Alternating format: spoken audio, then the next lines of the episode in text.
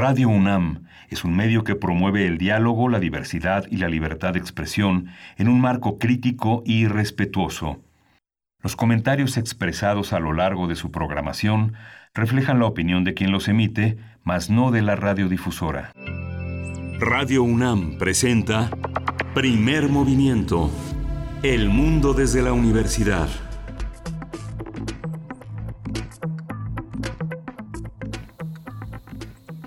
Hola, buenos días. Hoy es jueves 16 de abril, son las 7, 5 de la mañana aquí en la Ciudad de México. Estamos desde nuestros domicilios transmitiendo aquí a través de Radio UNAM en Adolfo Prieto 133 con la comodidad, la protección que da este aislamiento, esta separación, esta sana distancia. Y estamos, Berenice Camacho. Buenos días, Berenice, ¿cómo estás? Muy buenos días, Miguel Ángel Quemain. Pues muy contenta de estar con todos ustedes. Gracias por sintonizarnos. Bienvenidos, bienvenidas. Estamos a través del 96.1 de FM y en el 860 de AM, de también en esta transmisión conjunta, pero también nos escuchan en Chihuahua. Esto gracias a la Radio Universidad allá en Chihuahua en el 105.3, el 106.9 y el 105.7. Y Miguel Ángel, hoy vamos a tener un eh, programa bastante interesante, de verdad no se lo pueden perder.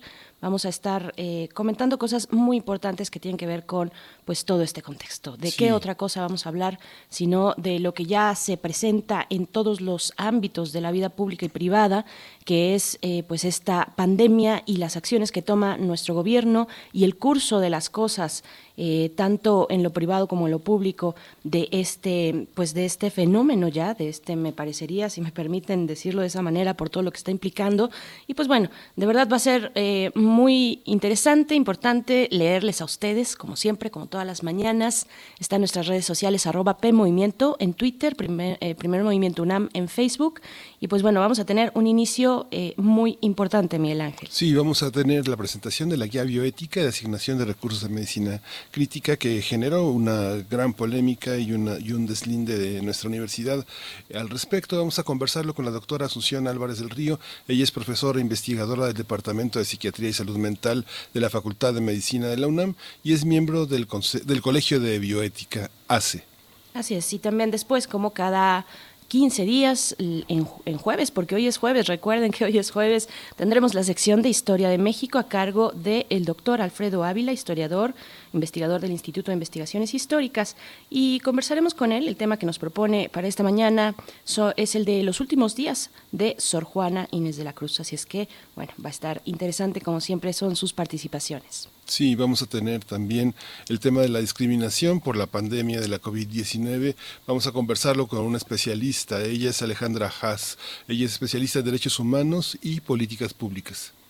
Y después también estaremos eh, siguiendo el tema de COVID-19, pero en esta ocasión desde los centros penitenciarios y pues bueno, todas estas eh, discusiones que se han dado en torno a la presencia, pues, por ejemplo, de mujeres embarazadas en ellos, en estos centros penitenciarios, eh, específicamente de la Ciudad de México. Así es que prisiones eh, de, de mujeres y COVID-19 es el tema que conversaremos con Ángela Guerrero, coordinadora de la organización SEA Justicia Social.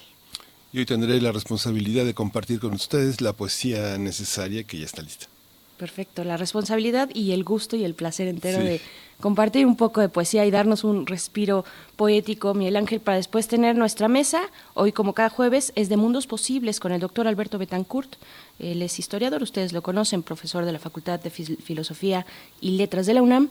El tema es la Ley Federal para el Fomento y Protección del Maíz Nativo, que eh, pues hace pocos días tuvo ya esta presentación, eh, esta ley pues ya será un hecho, así es que vamos a conversarlo con el doctor Alberto Betancourt. Y vamos a tener esta nueva sección de derechos humanos en un, eh, con la presentación de Jacobo Dayan. Vamos a hablar de los presupuestos que han sido asignados a la pandemia, retirándolos de otros rubros como prevención del delito. Por ejemplo, eso nos comenta Jacobo Dayan, que coordina académicamente la Cátedra Nelson Mandela de Derechos Humanos en las Artes aquí en la Universidad Nacional Autónoma de México. Por supuesto, todo esto, más sus comentarios y todo lo que se vaya sumando, las reflexiones en torno pues, a todos nuestros temas que presentamos esta mañana y que de nuevo queremos saber sus opiniones, así es que están nuestras redes sociales. Vamos a ir con nuestro corte de información respecto a bueno, este balance del coronavirus COVID-19 en nuestro país, en el mundo y en la UNAM. COVID-19. Ante la pandemia, sigamos informados. Radio UNAM. El presidente Andrés Manuel López Obrador pidió al Senado de la República aprobar la ley de amnistía con el objetivo de beneficiar a adultos mayores y a personas privadas de la libertad por delitos que no están considerados como graves ante la pandemia de la COVID-19. Cabe señalar que en diciembre pasado la minuta de la ley de amnistía del presidente fue aprobada por la Cámara de Diputados y solamente falta su ratificación en la Cámara Alta con el fin de impedir el incremento en el precio de los productos de la canasta básica y fomentar la producción de alimentos durante la emergencia sanitaria, el movimiento El campo es de todos propuso al gobierno federal la creación de un Consejo Nacional Alimentario. La Confederación de Cámaras Industriales Concamín advirtió que de prolongarse hasta el mes de mayo, la suspensión de actividades no esenciales decretada por el gobierno federal para hacer frente a la pandemia del nuevo coronavirus, la pérdida de empleo sería hasta de un millón sin una estrategia de reactivación económica. Y a partir de mañana, viernes, será obligatorio el uso de cubrebocas en el sistema de transporte colectivo Metro. Será obligatorio su uso como parte de las medidas de prevención ante la pandemia de la COVID-19. Un millón de cubrebocas serán repartidos de manera gratuita en la estación Pantitlán de las líneas A y 9. Claudia Sheinbaum afirmó que la cremación de personas que fallecieron por enfermedad de la COVID-19 sí está permitida en la Ciudad de México. La jefa de gobierno dijo que mañana viernes serán publicados en la Gaceta Oficial los protocolos para atender las defunciones por la COVID-19. Sheinbaum también anunció un aumento de 100 millones de pesos para el presupuesto del seguro de desempleo. Y la Secretaría de Seguridad Ciudadana de la Ciudad de México también informó que 1.400 elementos fueron enviados a sus hogares por padecer diabetes, hipertensión u obesidad. Este personal fue sustituido por elementos de la Secretaría de Marina y de Defensa Nacional, así como de la Guardia Nacional, que patrullan seis alcaldías. De acuerdo con el informe técnico de la COVID-19 ofrecido anoche por la Secretaría de Salud, los decesos por esta enfermedad se incrementaron a 449, mientras que los casos confirmados aumentaron a 5.847 y los sospechosos llegaron a 11.717. Y en información internacional, la Organización Mundial de la Salud lamentó la decisión del presidente de Estados Unidos, Donald Trump, de suspender recursos económicos al organismo y acusar a la OMS de gestionar mal la pandemia de la COVID-19. Tedros Adhanom, director general del organismo, dijo que la gestión de la pandemia será examinada a su debido tiempo. Michelle Bachelet, alta comisionada de la ONU para los Derechos Humanos, hizo un llamado a los gobiernos de todo el mundo a permitir el regreso de sus ciudadanos varados en el extranjero ante los cierres de fronteras impuestos por la pandemia de la COVID-19. Este llamado de Bachelet se produce luego de que a centenares de bolivianos fueron bloqueados en los últimos días en la frontera con Chile cuando intentaban regresar a su país. Y en Alemania, la canciller Angela Merkel y los líderes de 16 estados federados anunciaron la prolongación hasta el 3 de mayo de las restricciones impuestas desde marzo contra el coronavirus. Las autoridades alemanas también recomendaron el uso de mascarillas en el transporte público y en tiendas. Ministros de Finanzas y presidentes de instituciones bancarias del G20 dieron ayer su aval para suspender temporalmente el pago de la deuda a 76 países, de los cuales 40 se encuentran en África en medio de la pandemia del nuevo coronavirus. Y en información de nuestra universidad, Samuel Ponce de León, coordinador de la Comisión Universitaria para la Atención de la Emergencia del Coronavirus, afirmó que en México es difícil llegar a más del 60% de aislamiento, debido a que muchas personas deben trasladarse a sus trabajos. En ese sentido, reconoció que el aislamiento en los hogares no ha sido lo suficientemente efectivo, por lo que debemos incrementar esta medida, ya que explicó que medidas eficientes requieren del 90% de permanencia en nuestros hogares. Sí, durante una conferencia virtual ofrecida ayer, los integrantes de esta comisión coincidieron en señalar que si bien en nuestro país la curva de crecimiento de la COVID-19 no es vertiginosa como en otras naciones, sí habrá un incremento en las próximas semanas, por lo que llamaron a intensificar la distancia social y el aislamiento en los hogares, utilizar cubrebocas al salir a la calle, pero sin relajar las otras medidas como son lavarse las manos, limpiar superficies de uso común y mantener el estornudo de etiqueta.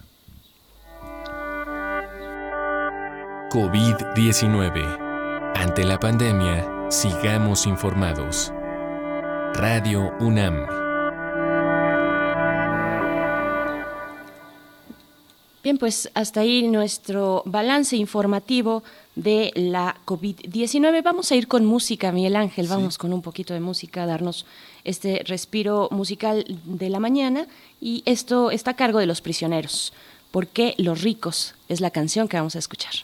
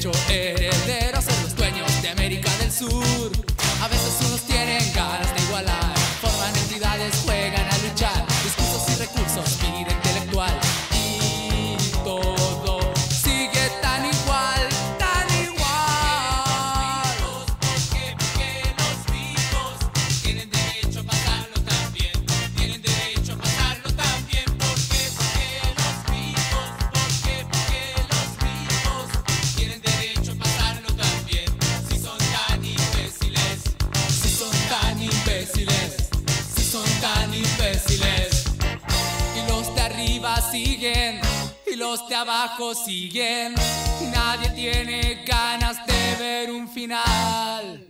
Si los de abajo creen lo que de arriba dicen, ¿en quién voy a confiar? Quizá al final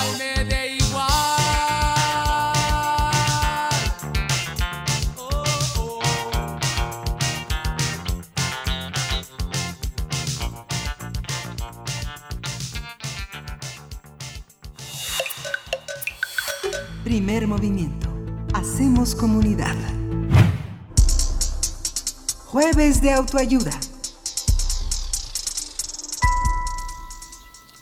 Ante la posible crisis hospitalaria por el COVID-19 en México, el Consejo de Salubridad General elaboró con especialistas de ética médica una guía de bioética de asignación de recursos de medicina crítica durante una contingencia y la práctica médica cotidiana se subsume a la práctica de salud pública, cuyo objetivo primordial es balancear la salud de la población con los recursos disponibles. El principio mediante el cual se rige indica que, de verse rebasados los servicios de salud, se privilegiará al paciente con mayores posibilidades de salir adelante. En el fondo se trata de salvar la mayor cantidad de vidas, vidas por completarse, es decir, aquellas que no han pasado por los diferentes estados de desarrollo biológico, psicológico y social humanos. Las opiniones respecto a la guía son ambivalentes. Por un lado, se le reconoce como un trabajo bien detallado y pragmático que facilitará la toma de decisiones en situaciones extremas con base en un protocolo liberando a médicos y especialistas de futuros dilemas. Por el contrario, expertos opinan que sus fundamentos giran en torno a optimizar recursos y no sobre cómo obtener los materiales y equipos necesarios para la totalidad de pacientes. Asimismo, los factores sobre los cuales decidirán a qué pacientes atender y, jerarquizar vidas que valen más que otras. Por su parte, la UNAM se deslindó del contenido y los términos de esta guía, puesto que no se convocó a la institución a una decisión plenaria para su análisis, discusión y eventual conformación. Bien, pues a continuación discutiremos sobre los alcances de esta guía bioética, así como de sus posibles eh, aplicaciones y consecuencias. Para ello nos acompaña eh, a través de la línea la doctora Asunción Álvarez del Río.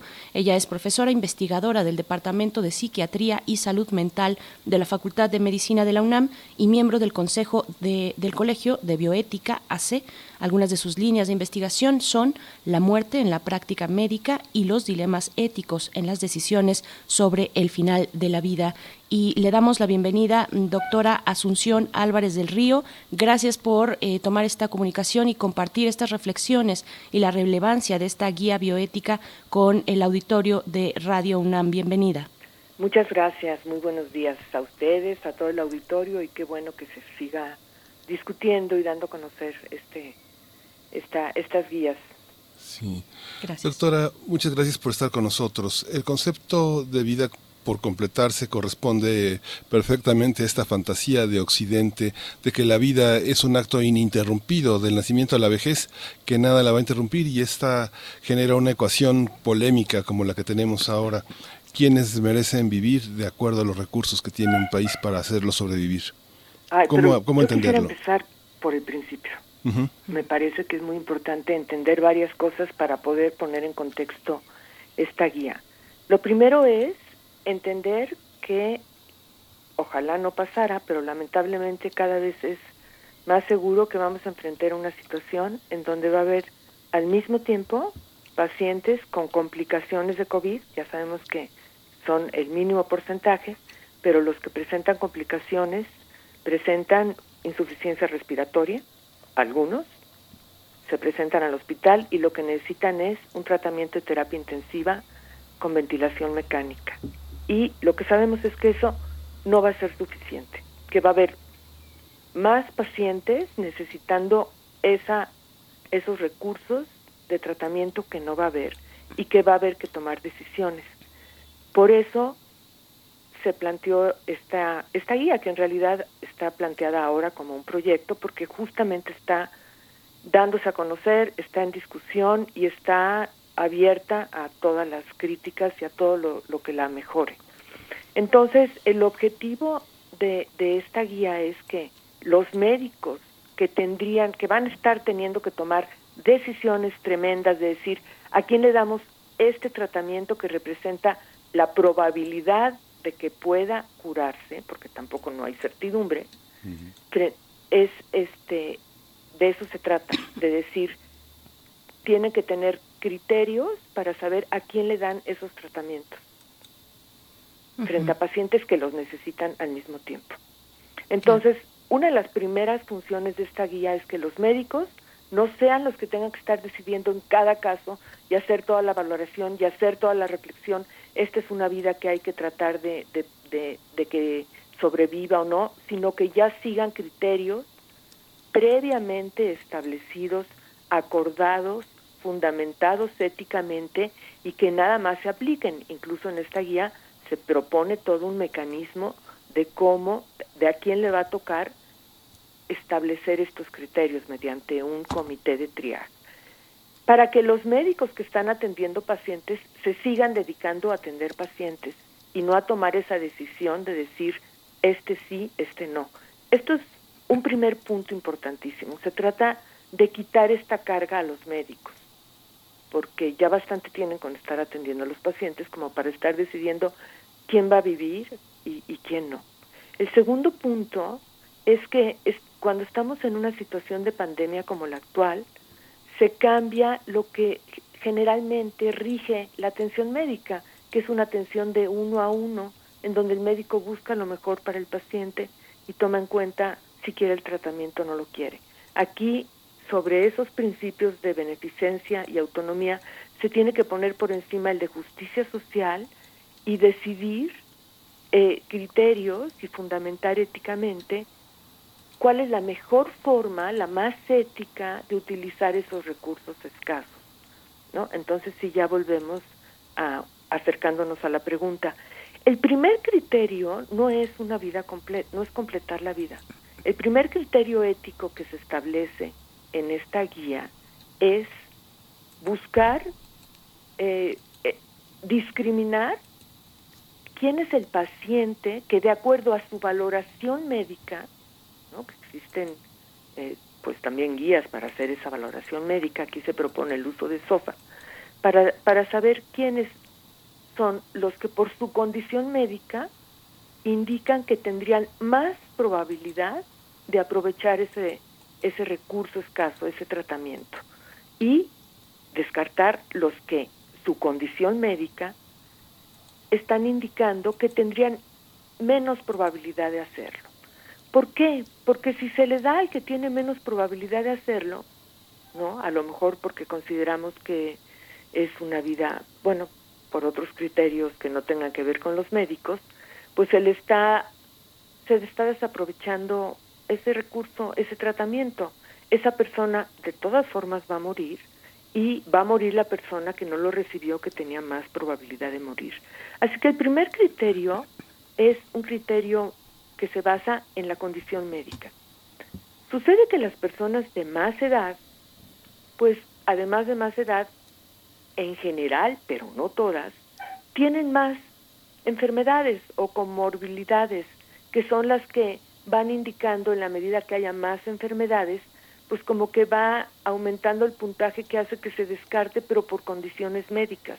Entonces, no es en sí la edad, en primer lugar, lo que plantea que se deban de, descartar los adultos mayores, sino lo, los que presentan la peor condición médica, que suelen ser, sí, adultos mayores que ya tienen más enfermedades acumuladas. Si hubiera el caso de un adulto mayor que no tiene estas otras enfermedades y un joven que tiene un cúmulo de enfermedades que hacen que su probabilidad de poder aprovechar el tratamiento y poder sobrevivir sea bajísimo, no se le da al joven. Entonces, no es de entrada el primer criterio. El primer criterio es médicamente qué indica que haya más probabilidades de que sí sobreviva con él, de que sí lo pueda aprovechar. Y ya cuando hay un empate, digamos, se empiezan a usar otros criterios. Cuando hay pacientes que los dos presentan condición, una condición médica, traen desde luego la complicación del COVID, pero además de esa, presentan un estado de salud general en donde indica que ambos podrían aprovecharlo, entonces entran ya otros criterios y uno de los otros criterios es, por un lado, privilegiar al personal de salud, también porque el criterio es de que ellos van a poder seguir atendiendo a más personas. Yo añadiría que también es un principio de reciprocidad, de que si están haciendo frente, atendiendo, tendrían que tener toda la confianza de que ellos van a ser atendidos. Y el otro criterio ya sí es de vidas por completar, pero es un segundo tiempo. Esto es muy importante que quede claro, que se trata de lo que sería muy injusto, volviendo a, señalar la importancia de la valoración médica, lo que sería poco ético, y aquí ya estamos pensando no en cada individuo, sino en el uso de recursos que son de la comunidad, es usar mal un recurso escaso, usarlo en alguien en donde ya hay datos para saber que es muy probable que no lo aproveche. Doctora Asunción, bueno, evidentemente todos sabemos que ha existido una gran polémica en torno a la... Perdón. Ah, sí. Este, quería señalar eso, eh, porque me parece que eso es fundamental entenderlo en principio, antes de pasar a la discusión de si los jóvenes o los adultos hay que poner, ponerlo en ese contexto. Mm, así es.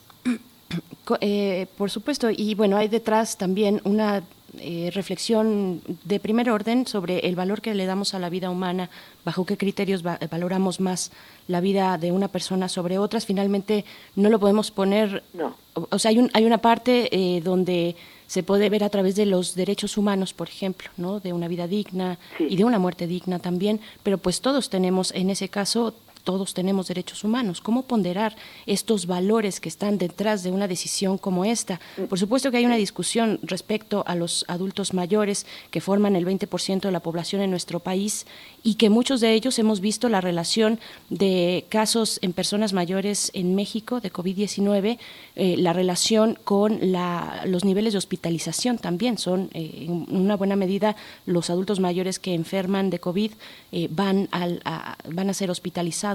¿Cómo entender este panorama? No, bueno, en primer lugar, ninguna vida vale más que otra, eso hay que decirlo.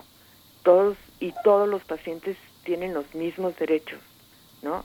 Eh, lo que hay que entender es que por mucho que uno quisiera eh, atender a todos, eso no es posible, ¿no? Entonces, hay que partir, hay que partir de ese escenario, de un escenario en donde hay que decidir a quién atender y a quién no. No porque valga más una vida que otra, todas las vidas valen iguales, pero porque hay como un deber de que se tiene que utilizar de la manera que resulte más beneficiosa para la comunidad, para la sociedad, para el bien común, el, el uso de esos recursos.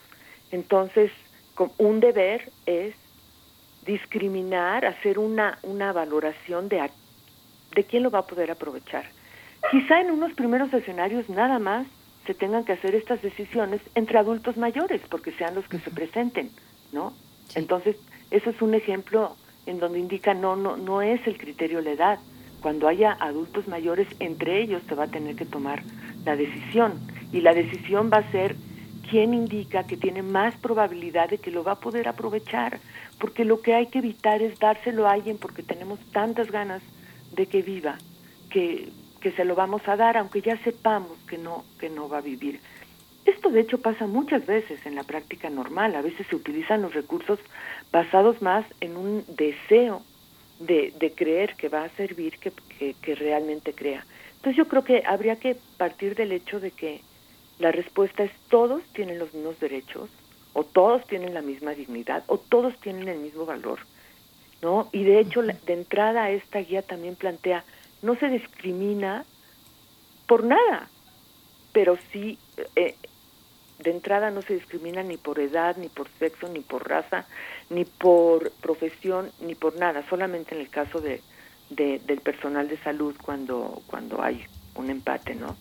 Entonces yo creo que esto es fundamental que lo entienda la sociedad. Yo creo que una de las grandes ventajas de que esto ya se dio a conocer es que la sociedad está entendiendo de que estamos en una situación en donde la atención médica funciona diferente, ya no es lo que individualmente un paciente quiere o un familiar quiere. Desde luego para un paciente y para sus familiares lo más importante es ese paciente y ese familiar, pero lo que es el conocimiento de estas guías está empezando a, transmitir a la sociedad es entender que en esta situación no va a poder ser necesariamente lo que uno como paciente o familiar quiera, porque hay que hay que ver si, si dar el tratamiento a uno o al familiar es la mejor manera de utilizar ese tratamiento y si no y, evitar que se dé un tratamiento a una persona en donde hay datos suficientes clínicos para saber que no va a sobrevivir. Hay que evitar dárselo a esa persona porque va a morir esa persona y la otra persona a quien se decidió no darlo. Entonces, bueno, yo creo que hay que enfatizar, no, no es una cuestión de que alguien tenga menos derecho que otro, es una cuestión de seguir los criterios que indican cuál es la mejor forma de utilizar ese recurso que ahora es, que va a ser muy escaso. Sí, y es, y es poner en esta crisis muchos valores a discusión. Ay, perdón, casi no escucho. Hay que, bueno, esta crisis pone muchos valores a discusión, doctora, porque, bueno, uno de ellos es, eh, es la metodología. Por primera vez en, este, en estos últimos años tenemos frente, sobre la mesa la, una vida eh, orgánicamente determinada frente a otra, cuando nos han mostrado a través de los medios de la mercadotecnia que hay sujetos que valen más que otro. Yo quisiera pedirle si nos puede explicar en qué consiste esta metodología. La, tenemos por sus siglas en inglés la SOFA, ¿no? Sequential Organ Failure Assessment, que quiere decir como evaluación secuencial de insuficiencia orgánica, donde una vida junto a otra tiene valores eh, distintos. ¿Cómo se elabora una guía como esta y qué consecuencias tiene en, en el evaluador darse cuenta que hay, hay cuerpos, hay, hay, hay organismos que tienen una vida que ha caído en un desastre frente a otro que conserva cierto estado de salud que lo hace más susceptible de sobrevivir. Sí, pero yo insistiría en no usar esta idea de que una vida vale más que otra. Para poner un ejemplo, te voy a poner un, ejemplo que nos puede ser muy cotidiano. Hay, un, hay valoraciones médicas que se hacen cuando, por ejemplo, dos personas, dos pacientes en una situación normal, se plantea que necesitan una cirugía y hay valoraciones médicas que sirven para decir este paciente no va a sobrevivir a esa cirugía, por lo que no está indicada, aunque de todas formas, dada la condición que tiene que exigía la cirugía, es posible también que no sobreviva. Este paciente, con esta valoración médica, puedo decir que sí es candidato a la cirugía. Entonces, estamos hablando de lo mismo, estamos hablando de valoraciones médicas. Este, este sistema de, de del SOFA lo que hace es hacer una valoración de, de, el, de cada paciente en función de cómo está, digamos, las, pues, cómo están los diferentes órganos de ese paciente. Ya sabemos que cuando una persona está en una situación de mucha gravedad, lo que empiezan a fallar son pues sus órganos. Y en la medida que sus órganos se vean más eh, con más fallas, pues su estado general está en una condición en donde es menos probable que pueda eh, aceptar y responder favorablemente pues a un tratamiento que es intensivo, ¿no? Entonces, yo no le puedo explicar, porque no soy médico, cómo se establece este sistema y de hecho hay otros sistemas y se podría llegar a la conclusión de que hay alguno otro que sea más adecuado. Bueno, pues de acuerdo a la experiencia en otros países es y este se ha utilizado y este parece que responde a eso, pero lo que quiero enfatizar es que no está valorando a la persona, está valorando el funcionamiento de su organismo como para que se pueda decidir si puede responder o no al tratamiento que se está considerando darle. Doctora, Sí. ¿Se, puede, ¿Se puede apelar una decisión de triaje? Eh, ¿Dónde queda, mm, digamos, la voluntad del propio paciente, incluso en casos de muerte asistida, eh, una muerte digna? Eh, si pues en el momento en el que el paciente lo llega a Son varios temas los que plantea. Sí se puede apelar el, el, triaje y se está considerando en esta guía que se haga, pero sería basado en porque consideran los pacientes o los familiares que se hizo mal la valoración y se tiene que volver a hacer. O sea, eso es muy puntual. Se refiere nuevamente al hecho de que se consideró mal que, que era un paciente que no era candidato. Con respecto a la voluntad anticipada, yo señalaba al principio que en una situación de pandemia como la que estamos, hay principios que, que cambian, o sea, el que normalmente se utiliza en la atención médica, que es el, la beneficencia en donde el médico dice, a ver, ¿qué es lo que necesita este paciente? Y en función de eso establece el tratamiento y el respeto a la autonomía en donde plantea si el paciente está de acuerdo o no. Aquí no es lo que está regulando la atención porque no llega uno a uno un paciente frente a tratamientos que son posibles ofrecerles. Llegan varios en donde esos dos principios que no desaparecen, sobre ellos se establece el de justicia social. Ahora, la voluntad anticipada, para quienes la han establecido, generalmente los pacientes que la han las personas que lo han establecido que no necesariamente están enfermas, lo que plantean es, habiendo reflexionado sobre la posibilidad de encontrarse en una situación en donde ya no puedan tomar decisiones, ¿cómo no querrían que sea el final de su vida? ¿Cómo querrían que sea la atención en el final de su vida? Y, y muchas veces lo que se establece en estas voluntades anticipadas es precisamente personas que dicen, yo no quisiera que me entubaran al final de la vida, porque no quisiera que el final de mi vida fuera así. Bueno, pues en estos casos, la parte de la voluntad anticipada que sí, se, que sí serviría y que sí se podría respaldar es cuando llegan pacientes con una voluntad anticipada en donde dicen, yo no quiero la, el tratamiento intensivo, yo no quiero la ventilación mecánica. Entonces pasan directamente a recibir atención paliativa para tener la mejor muerte posible. Entonces, en ese sentido sí se puede respetar una voluntad anticipada. Pero si llega un paciente que ha establecido en su voluntad anticipada, yo quiero que me hagan todo, bueno, pues ahí es donde dependerá de que se haya, por esta valoración médica, sea de los que se les puede ofrecer el tratamiento o no. Ahora, con respecto a la muerte digna, pues habría que decir, en México todavía no tenemos, tenemos la opción de, de ayudar a que los pacientes tengan la mejor muerte posible, que yo es como entiendo la muerte digna, con el menor sufrimiento posible, respetando los valores y lo que las personas quieren. Bueno, se, la tenemos a través de dar cuidados paliativos, de evitar tratamientos que no van a ayudar, pero todavía nos falta en México tener la opción de un paso más, que sería la muerte asistida, ¿no? Mediante la eutanasia o el suicidio asistido, en donde una persona todavía consciente que debido a su situación prefiere ya morir porque lo que su situación le está llevando es de todas formas a la muerte y una muerte que prefiere no esperar y, y prefiere evitar todo sufrimiento, bueno, eso todavía no lo tenemos, así que no podemos esperar que ahora eso, eso sea una opción.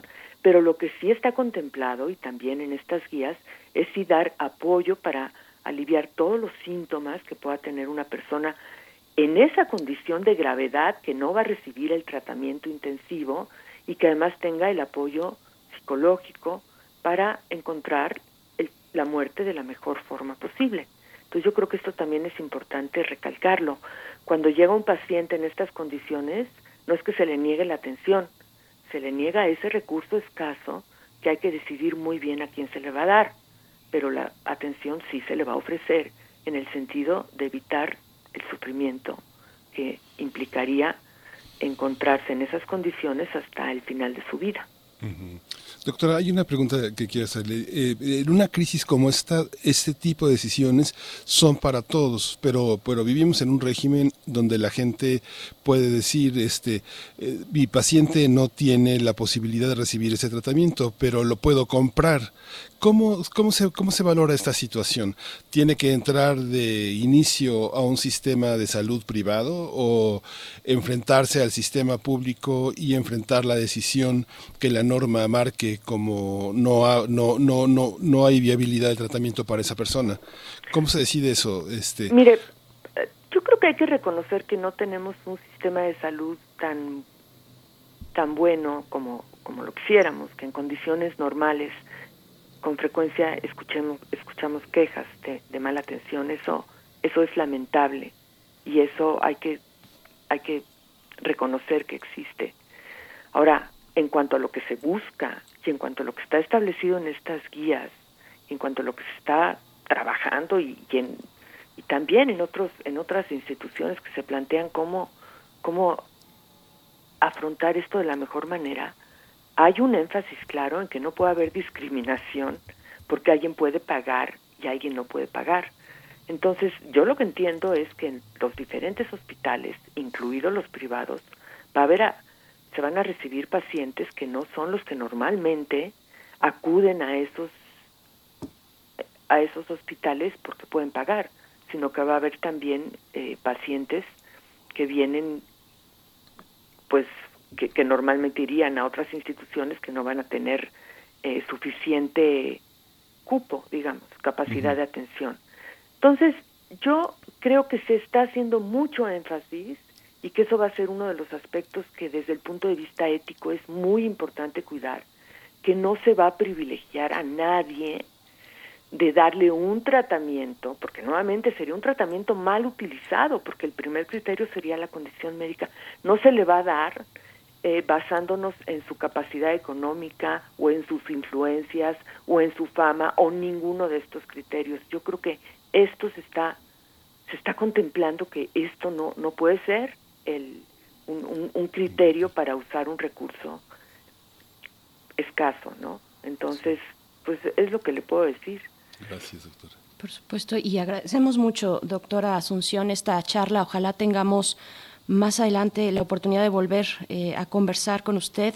Finalmente aclaramos y sabemos que es algo que nos están eh, comentando ahorita en redes, que esta guía fue, eh, bueno, la UNAM se deslinda de esta guía, lo sabemos, lo dijimos, usted misma lo dijo al inicio de la conversación, pero es una, es una charla, un tema que debemos tener sí o sí porque en algún momento u otro saldrá un documento oficial en este sentido. Claro, y además ojalá no es muy importante que tengamos la retroalimentación de la UNAM y de todos los que consideran que esta guía tiene defectos, porque seguramente, lo, claro que los tiene, y claro que es perfectible, y ojalá podamos tener una, una guía mejor, pero yo creo que es muy importante que se esté hablando de esto, es muy importante que le den este espacio, es muy importante que la sociedad en su conjunto entienda, estamos ante otras reglas que lamentablemente hay que establecer porque las que normalmente rigen la atención médica ahorita no se pueden seguir, ahorita no funcionan.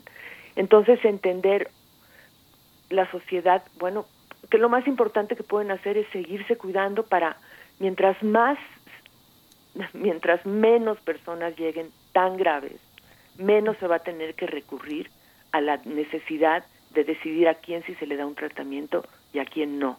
Entonces yo creo que esta discusión es importantísima y esto ya es un, un gran plus que ha tenido el que se, se dieran a conocer estas guías y que se estén discutiendo y que se estén mejorando. Así es, hay que quedarse en casa y evitar que lleguemos como país a ese, a ese pues, eh, ojalá sea un futuro que, que, no llegue, que no llegue a la realidad nacional. Ojalá. Así es, Pero doctora Asunción. Entender, entender que, que no se está diciendo esta vida vale más que otra, sino que se está diciendo cuál es la manera más justa y ética, cómo respondo yo a la comunidad, a la sociedad en el uso de esto y quitarle ese peso de decisión a los médicos, que sean criterios que ya se decidieron antes, se revisaron y se establecieron. Doctora Asunción Álvarez del Río, muchísimas gracias. Volveremos, ojalá tengamos esa posibilidad con usted. Con todo gusto, cuando, cuando quieran. Muy buenos días. Muy buenos días. Bueno, pues ahí lo tienen ustedes. Hay que ir preparándonos, eh, Miguel Ángel, también en conversaciones con nuestros seres queridos, nuestra familia. Hay que plantear estos escenarios que son posibles ante lo que estamos viviendo. Vamos a ir con música, sí. Eh, si, si estás de acuerdo, Miguel Ángel, vamos con música. Esto que vamos a escuchar es de La Femme, una agrupación francesa.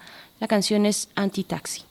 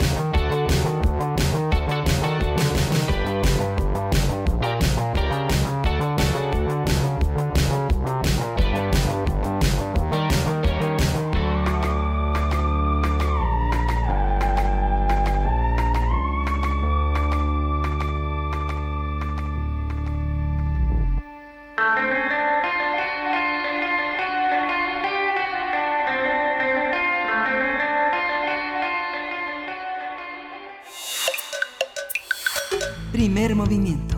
Hacemos comunidad.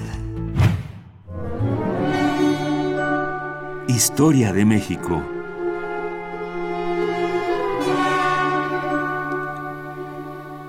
Bien, y pues le damos la bienvenida y los buenos días al doctor Alfredo Ávila, que se encuentra pues al frente de esta sección Historia de México. Él es historiador e investigador del Instituto de Investigaciones Históricas de la UNAM y los últimos días de Sor Juana Inés de la Cruz es la conversación que nos propone esta mañana. Bienvenido, doctor Alfredo Ávila, ¿cómo estás? Berenice, buenos días, Miguel Ángel, y buenos días a buenos días. también. Buenos días, cuéntanos por favor.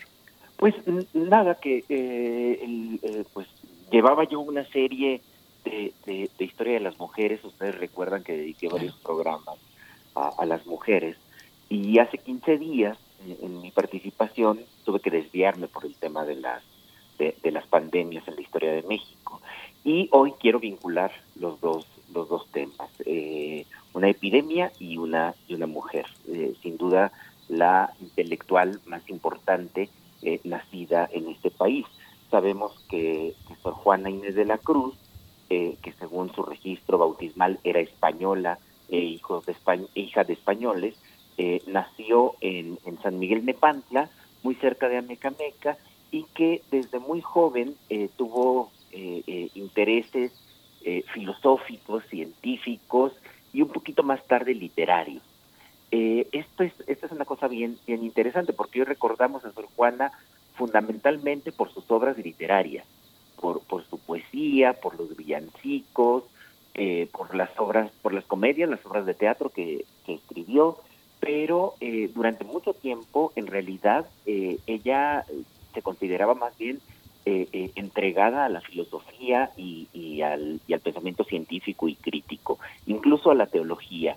En, su famosa en su famosa respuesta a Sor Filotea, en la que cuenta parte de su vida, ella reconoce que, que, no tenía el talento suficiente para la teología, pero me parece que ese, ese argumento era más bien producto de la modestia y un poco también de, las creencias de la época de que una mujer no podía tener no podía tener eh, eh, posibilidades de pensar temas tan profundos como, se pensaba que era eh, la teología en ese momento. En eso en eso destacó y de hecho en muy muy buena medida el recuerdo de Sor Juana se debió a eso. Hay que recordar que en el siglo XVIII y en el siglo XIX, en buena parte del siglo XIX, la literatura barroca fue vista con desprecio. Eh, para el gusto neoclásico del siglo XVIII e incluso para el gusto romántico del XIX, el barroco era demasiado complicado, era muy burdo eh, y no, no gustaba, no gustaba, era considerado de mal gusto. Eh, sin embargo, Sor Juana era recordada por su pensamiento crítico, científico y filosófico. Eh, eso es algo muy, muy interesante. Eh, incluso tenemos algunos testimonios de aquella época que decían cosas como que qué maravillosa esta, esta mujer, qué maravillosa esta monja, lástima que le haya dado por escribir también poesía. Eh, no, la recuperación de la poesía de Sor Juana fue del siglo XX. En el siglo XX fue cuando se recuperó la faceta literaria de Sor Juana Inés de la Cruz. Y eh, como nosotros sabemos, Sor Juana eh, decidió, debido a estos afanes eh, de pensamiento, no casarse, no casarse. Ella formaba parte de una familia importante en Ameca Meca, una familia que tenía propiedades, de manera que estaba destinada a formar un buen matrimonio, como se decía por entonces. Así que eh, ella se, lo rechazó y decidió ingresar como monja al, al convento de las Carmelitas Descalzas. Eh, lamentablemente para ella su, su salud no, dio. Eh, la regla de las Carmelitas Descalzas es muy estricta y prefirió, prefirió salirse. Eh, después de eso ingresó al convento de las Jerónimas, al, convento de San Jerónimo, en donde sí pudo tener eh, eh, oportunidad de dedicarse a asuntos de, su interés. Se dedicó durante algún tiempo a revisar las finanzas del propio convento, nunca fue priora, nunca fue abadesa, eh, contra lo que algunos testimonios del siglo XIX decían, pero sí, sí revisaba cosas del, del convento y sobre todo tenía tiempo para leer y para escribir. Eh, sabemos que en algún momento llegó a tener más de 180 volúmenes en su celda, eh, junto en, un, inventario de, bienes que señala allí que tenía su cátedra para dormir, que tenía un, un pequeño niño Dios, eh, y que tenía 180 volúmenes de distintas, eh, de distintas obras. lo cual nos habla mucho de, sus intereses. como parte de, la obra de Sor Juana, se cuentan numerosos trabajos hechos por encargo. Y esto es algo importante. La propia Sor Juana dijo que en, en algún momento que, que, ella nunca había escrito nada por su propio gusto, sino que siempre eran encargos, eh, sobre todo las obras literarias.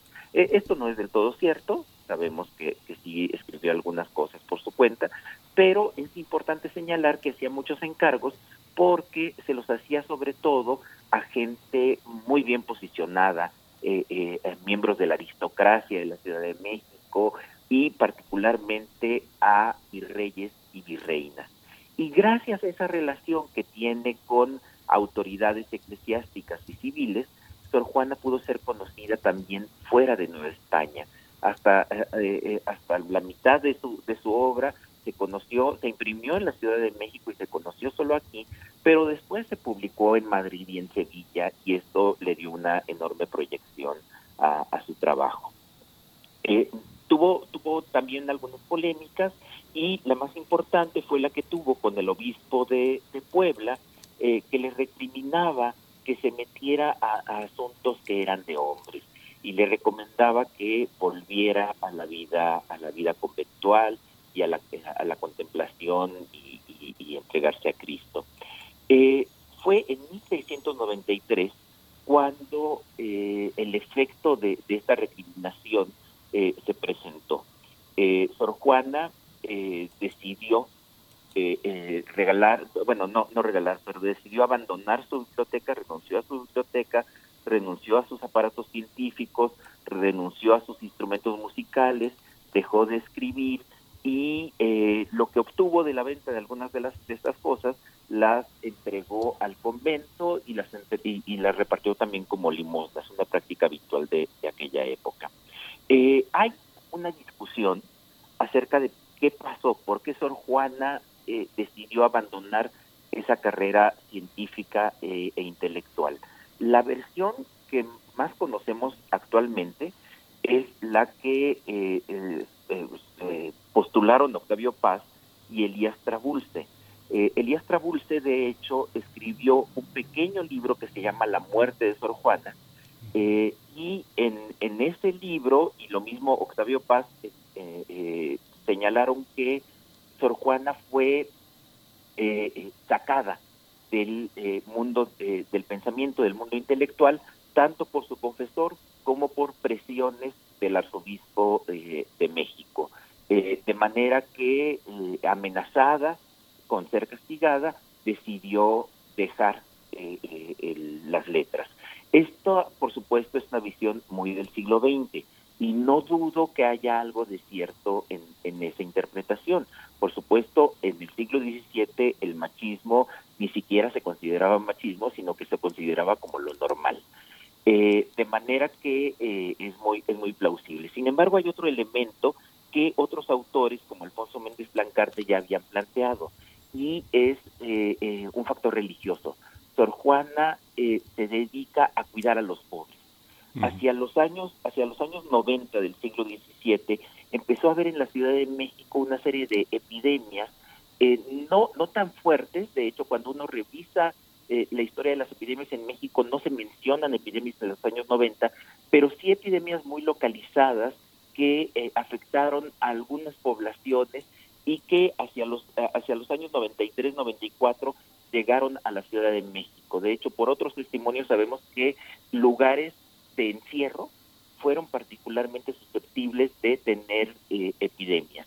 Entonces no no eran epidemias generales, pero sí que afectaban a los lugares de, de encierro. Y el convento de San Jerónimo no fue la excepción. Las condiciones sanitarias del convento que describe eh, Elías Trabulce, pues dejaban mucho que desear. Eh, había ratas, eh, había una suciedad tremenda y lo que sucedió es que estalló una epidemia de tabardillo, es decir, de, de tifus exantemático. Como sabemos, este tifus es ocasionado por una bacteria que se llama Rickettsia que es la misma bacteria que ocasionó la peste bubónica o la peste negra en Europa eh, en los siglos XIV, XV y que causó enorme daño. Bueno, esta variedad de riqueza se eh, transmite por las pulgas, las pulgas que pasan de los animales a los humanos y que transmiten esta, esta enfermedad. Y esto es algo muy, muy interesante porque hoy no estamos acostumbrados a esto, pero la gente del siglo XVII, y me atrevería a decir que todavía comienzos del siglo XX, convivía con los piquetes de pulga. Las, las pulgas eran eh, eh, eh, un elemento cotidiano en la vida de todas las personas, particularmente en las ciudades, pero, pero también un poco en el, en el campo. y esto se debía a la presencia de animales, a la presencia de perros, de gatos, de ratas, de caballos, que facilitaban la existencia de estos bichos y por lo tanto la gente estaba muy acostumbrada a que siempre le estuvieran picando eh, eh, las pulgas. Lo que pasa es que en ocasiones estas pulgas eran transmisores de la bacteria de riqueza que generaba el, tifus exantemático. Y eh, tenemos algunos testimonios, parece que en San Jerónimo, hacia, mil, hacia 1964, fue tremendo el, el tifus y murieron, según algún testimonio, nueve de cada diez monjas infectadas. Una de ellas fue Sor Juana, que dedicó los últimos días de, su vida a cuidar a sus hermanas dentro del convento y que, bueno, eh, como mucho del personal médico ahora eh, o, personal de enfermería terminó siendo contagiada también por, el tifus. Ah. Es un testimonio muy, muy, muy interesante, sobre todo porque no es eh, frecuente tener este tipo de enfoques ni en radio ni entre los orjuanistas, Alfredo. Eh, yo creo que es una discusión que valdría la pena seguir este, teniendo, porque bueno, esta, esta manera también está acompañada de muchos otros intelectuales y artistas de ese momento en el, en el, en el mundo, en Francia, en Alemania, que pues valdría la pena comparar después, ¿no?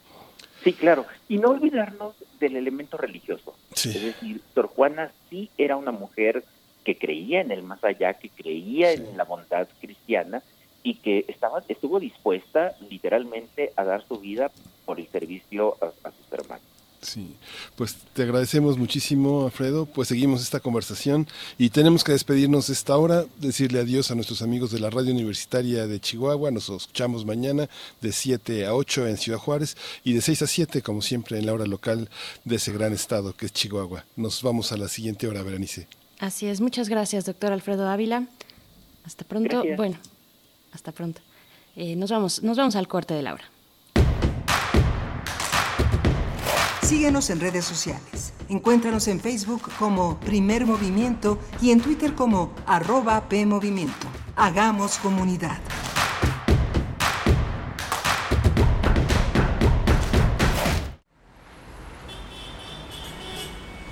Extra, extra, música nueva. En voz de sus creadores y sus intérpretes. Extra, extra. Testimonio de oídas. Música nueva. En voz de sus creadores. En voz de sus intérpretes. Martes y jueves a la 1 a.m. o en su retransmisión los sábados y domingos también a la 1 a.m.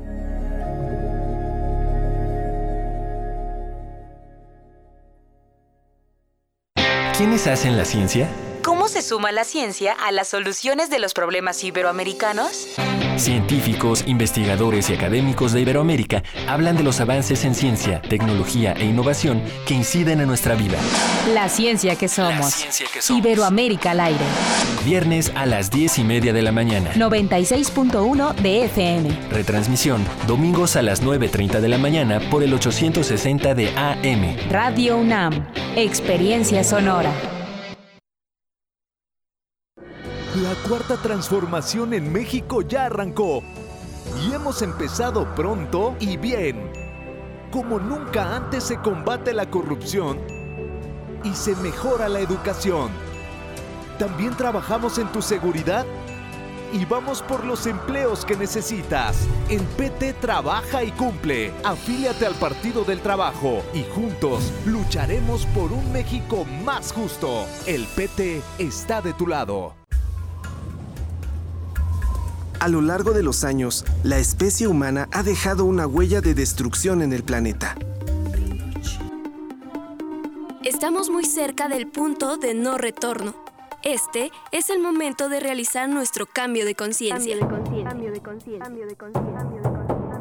Habitare, Agenda Ambiental Inaplazable. Te invitamos a escuchar las labores que hacen nuestras científicas y científicos para tratar de salvar nuestra casa. Y las recomendaciones para que desde tu trinchera ayudes a cuidar el ambiente. Todos los lunes a las 16 horas, por el 96.1 de FM. Radio UNAM, Experiencia Sonora.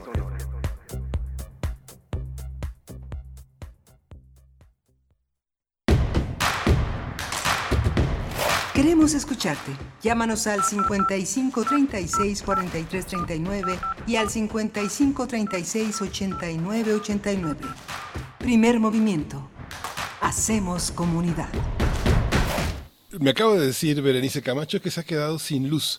Pero bueno, aquí estamos. Son las 8 de la mañana con 6 minutos y estamos aquí en primer movimiento transmitiendo desde los hogares con todas esas vicisitudes que pueden pasarnos repentinamente, eh, quedarnos sin luz, quedarnos sin internet. Es algo que pues que para lo que estábamos preparados, aunque les confieso que me sorprendió, y me sorprendió con mucha tristeza la muerte de Luis Sepúlveda. Luis Sepúlveda acaba de morir en en España por esta enfermedad de la COVID-19. Luis es un hombre que estuvo muy cercano a México. Él es uno de los escritores chilenos eh, más importantes.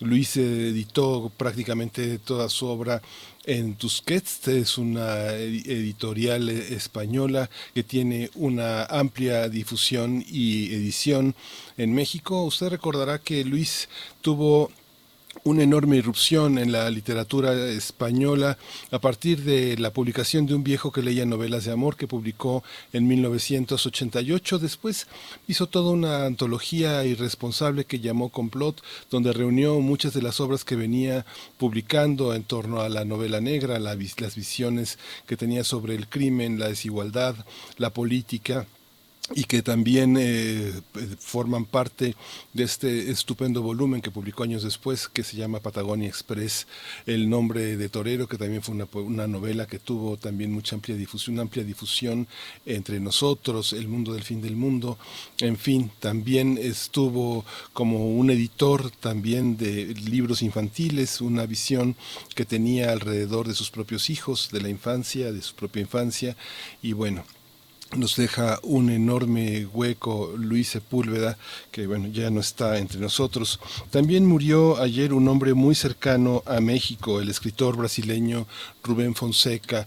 Eh, Rubén Fonseca también uno de los hombres que renovó la literatura latinoamericana con una visión del crimen, de la injusticia, de este, esta forma paradójica de abordar lo extraordinario en nuestra literatura. Tenemos entre nosotros un libro que es extraordinario, un libro que reúne 10 cuentos y que tiene el título de uno de ellos, El Cobrador que se llevó al cine y bueno, muchos cuentos también en torno a la novela negra que se llama Novela Negra y otras historias, historias de amor, La Cofradía de los Espadas. Hay una serie de novelas que han sido traducidas de manera eh, muy puntual por la editorial Cal Arena, que, que tiene gran parte de su obra. Eh, tiene una obra cuantística importante, Cal Arena, aunque fundamentalmente las novelas. Pues le decimos también adiós a este gran escritor este gran escritor brasileño, pues nació en 1925, tuvo una vida larga, él nació en Minas Gerais y, murió en Río de Janeiro este 15 de abril pasado y bueno, eh, un hombre muy, muy cercano, visitó varias veces México, muy reacio a las entrevistas, aunque también de, un, gran humor a la hora del diálogo, eh, un español que fluía de una manera también muy asombrosa, con muchísima imaginación, también otro adiós de nuestra letra latinoamericanas, pues dos hombres que nos van a hacer mucha falta. Y bueno, nos eh, vamos, nos vamos a ir ya con nuestra nota nacional. Así es. Así es, ya, ya estás, Berenice. Qué bueno que, qué bueno que regresaste, regresaste de entre, las, de entre la luz. Sí, de entre la luz, por favor. Vámonos directo con la nota nacional. Primer movimiento. Hacemos comunidad. Nota nacional. Personal médico continúa denunciando que además de combatir el COVID-19 sin los insumos insuficientes, también deben enfrentar la discriminación que padecen por personas que los agreden en las calles o dentro de los hospitales al considerarlos focos de infección. Doctores, doctoras, enfermeros, camilleros y personal que en las calles portan su uniforme médico tienen temor a ser bañados con cloro, ser amenazados o golpeados por personas que los ven con desagrado o les niegan servicios y productos. A diferencia de otros países donde la gente aplaude a los trabajadores de la salud, en México las agresiones continúan en aumento. La gente no se limita a lanzarles agua, cloro, café, también les impiden el acceso a su vivienda. Hace algunos días fue ampliamente conocido el caso de un enfermero golpeado por familiares de una persona que falleció por COVID-19 al negarles ver el cuerpo debido a que es el protocolo para evitar contagios. Por su parte, el INSAP reprobó las agresiones y pidió a la sociedad reconocer la labor del personal de salud debido a que son héroes y heroínas nacionales al poner en riesgo su vida por enfrentar la amenaza del coronavirus. Vamos a conversar sobre los actos de discriminación contra el personal médico durante la contingencia sanitaria y las medidas para inhibir estas agresiones. Hoy nos acompaña Alejandra Haas. Ella es investigadora invitada del CIDE, es maestra en Derecho y especialista en Derechos Humanos y Políticas Públicas. Bienvenida, Alejandra. Gracias por estar con nosotros. Sí, sí, Alejandra. Bienvenida, ah, bienvenida. Buenos días. Buenos días. Gracias, gracias, Alejandra Haas por tomar esta conversación importante. Eh, pues eh, pareciera eh, irreal lo que está pasando y estas demostraciones, algunas muy puntuales, pero ojalá se queden ahí y se reduzcan de inmediato agresiones al personal de salud. ¿Cómo explicamos estas conductas, Alejandra Haas?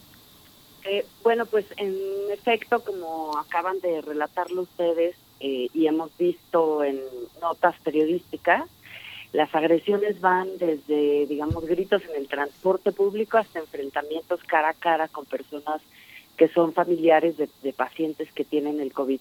Yo creo que lo primero que hay que pensar en esta coyuntura es que hay una enorme desinformación todavía. Eh, si bien todas las noches, lo sabemos a las 7, hay una conferencia de prensa con las autoridades en materia de salud, que han pues sido muy claras con respecto a las indicaciones que se tienen que tener y al papel que tienen tenemos cada una y cada uno de nosotros. De todas maneras somos un país muy vasto y me parece que una de las cuestiones que tenemos que tener presentes es que no a todo el mundo le llega la información completa y que eso genera muchas dudas y mucha incertidumbre. Y creo que en ese sentido todas las personas que tenemos acceso a un micrófono, incluso en nuestro entorno familiar y social, tenemos que ayudar y acompañar a las autoridades para difundir información certera y para ayudar a que el mensaje se transmita con precisión. En segundo lugar, a mí me llama la atención, por ejemplo, estas agresiones en la calle que se dan hacia personal de salud, que es quien tendría, que tiene, quien tiene que estar en la calle. Y la pregunta que yo me haría es, pues, ¿qué hacen las otras personas en el transporte público si no es que son personas, digamos, que por necesidad tienen que salir o personas que, que participan en actividades esenciales como el abasto de alimentos. Es decir, México todavía es uno de los países, y eso se puede ver en una plataforma en Google, todavía de los países que tiene poco aislamiento eh, y, que, y que necesita convencer más a la ciudadanía de la necesidad de permanecer en casa en lugar de estar usando el transporte público. Y esas las personas sí nosotros nosotros que no somos personal médico por ejemplo pues nosotros ponemos en riesgo a los demás. El personal médico está aquí para ayudar. Creo que la tercera cosa que ocurre también es que hay un descrédito en general en México desde hace muchos años eh, de las autoridades. En general las personas no tienen confianza.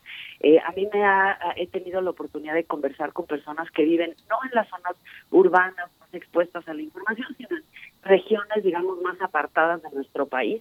Y lo cierto es que las personas piensan que, o algunas personas todavía piensan que esto es una enfermedad número uno que no va a ocurrir en esas zonas más rurales o menos, digamos, eh, densas en población u otros incluso otras personas incluso piensan que es información falsa, ¿no? Yo creo que una de las cosas que revela de manera muy potente esta pandemia es que el, el concepto de la información falsa del fake news sí ha permeado en la sociedad, ha generado mucho daño y ha eh, puesto, digamos, en entredicho qué es información verdadera y qué es información falsa y eso genera pues mucha zozobra, mucha preocupación, mucho miedo y estas agresiones que pues que ponen en riesgo al personal más importante de nuestro país en este momento.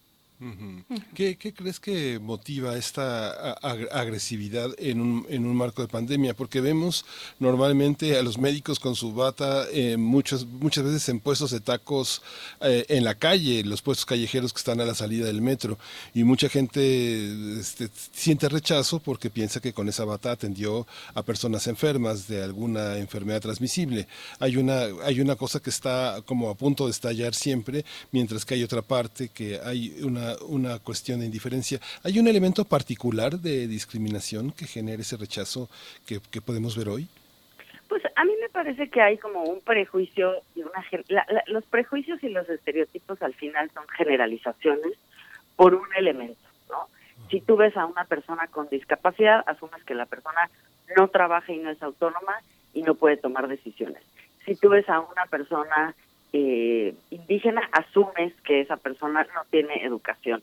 Ese es, ese es el prejuicio, el estereotipo, el estigma, cuando uno toma una característica simple, sencilla, muchas veces visible de una persona y llega a conclusiones pues que no, no son conclusiones a las que no se puede llegar con la simple vista, con simplemente ver y generalizar. Esto es lo que está pasando con las personas con bata blanca. Una persona sale por ejemplo, de un laboratorio químico con su bata blanca y todo el mundo asume que es una persona que, como acabas de decir, ejerce la medicina y además atiende a pacientes con coronavirus, ¿no? como si fuera el único, solamente todo el personal médico se dedicara a eso. Entonces creo que sí, efectivamente hay una generalización, este, pero sobre todo lo que yo noto es como miedo y también mucho enojo. Esto, esto que, que decían ustedes acerca de este paciente eh, estos familiares que se enojan con un enfermero que no permite a la gente ver a su a su pariente pues por protocolo de atención a, las personas que fallecen por coronavirus o también las personas por ejemplo que impiden que sus vecinos eh, lleguen a sus propias casas y puedan alimentarse en sus propias casas porque son personal médico que trabajan en hospitales pues eso denota mucho miedo y una sensación también de indefensión frente a, una enfermedad a la que no le podemos poner rostro. Y entonces, de cierta manera, tratamos de ponerle rostro en el personal médico. Eh, explicarlo, me parece, no es justificarlo de ninguna manera. Al contrario, nos debe preocupar muchísimo que por miedo, por angustia, por incertidumbre, las personas estén agrediendo a quienes precisamente están en la calle, son héroes, heroínas, que son quienes nos pueden proteger de esta enfermedad. Alejandra Haas, ¿Qué, le toca al Estado para erradicar este tipo de discriminación muy puntual en estos momentos? Eh, vaya, todo está un poco funcionando o mucho funcionando en torno a esta contingencia sanitaria.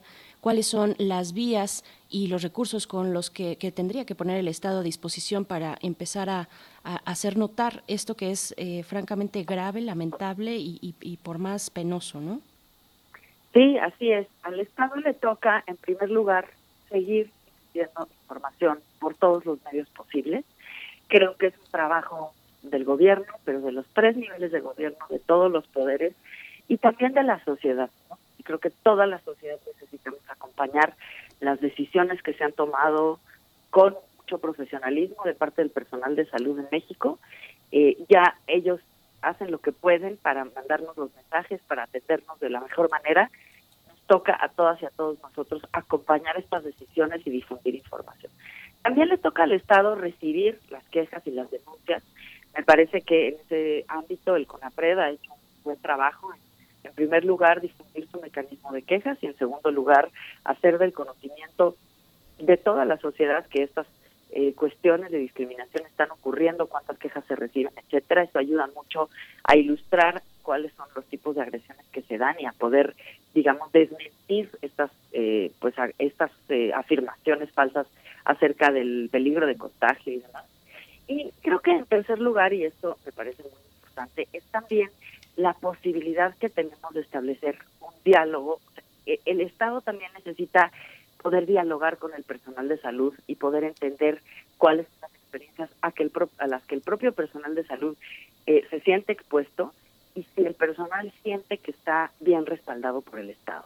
Yo creo que ahí hay un trabajo muy importante de las instituciones de salud, de las y los titulares a nivel estatal, a nivel federal, de poder acompañar a su personal, de poder generar condiciones de seguridad para el trabajo y de poder ayudarle a ese personal a desempeñar su, sus labores de la mejor forma posible.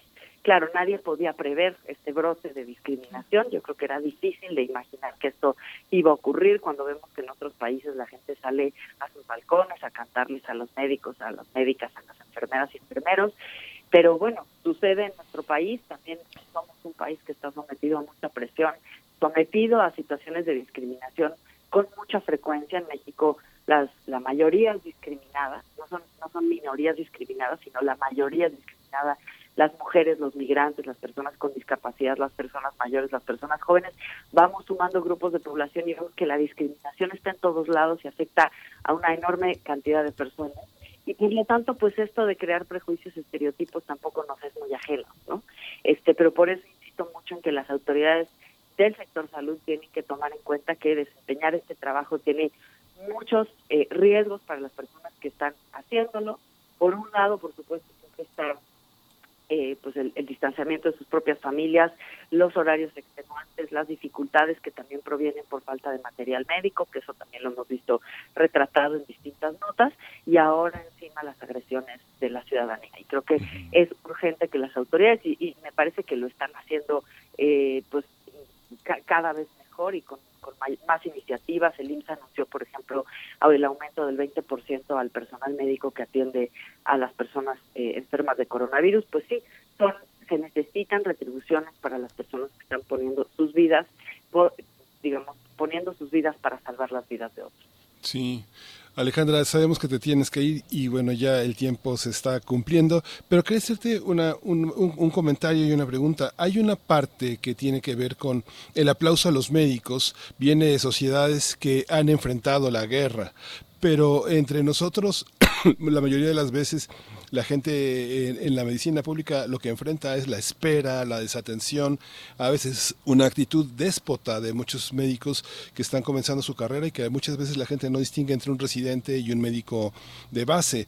Esta parte también tiene que ver con cómo, cómo ha tratado a la población el sistema de salud pública o me equivoco, cómo lo ves tú en esa parte. Tenemos que replantearnos cosas, ¿no?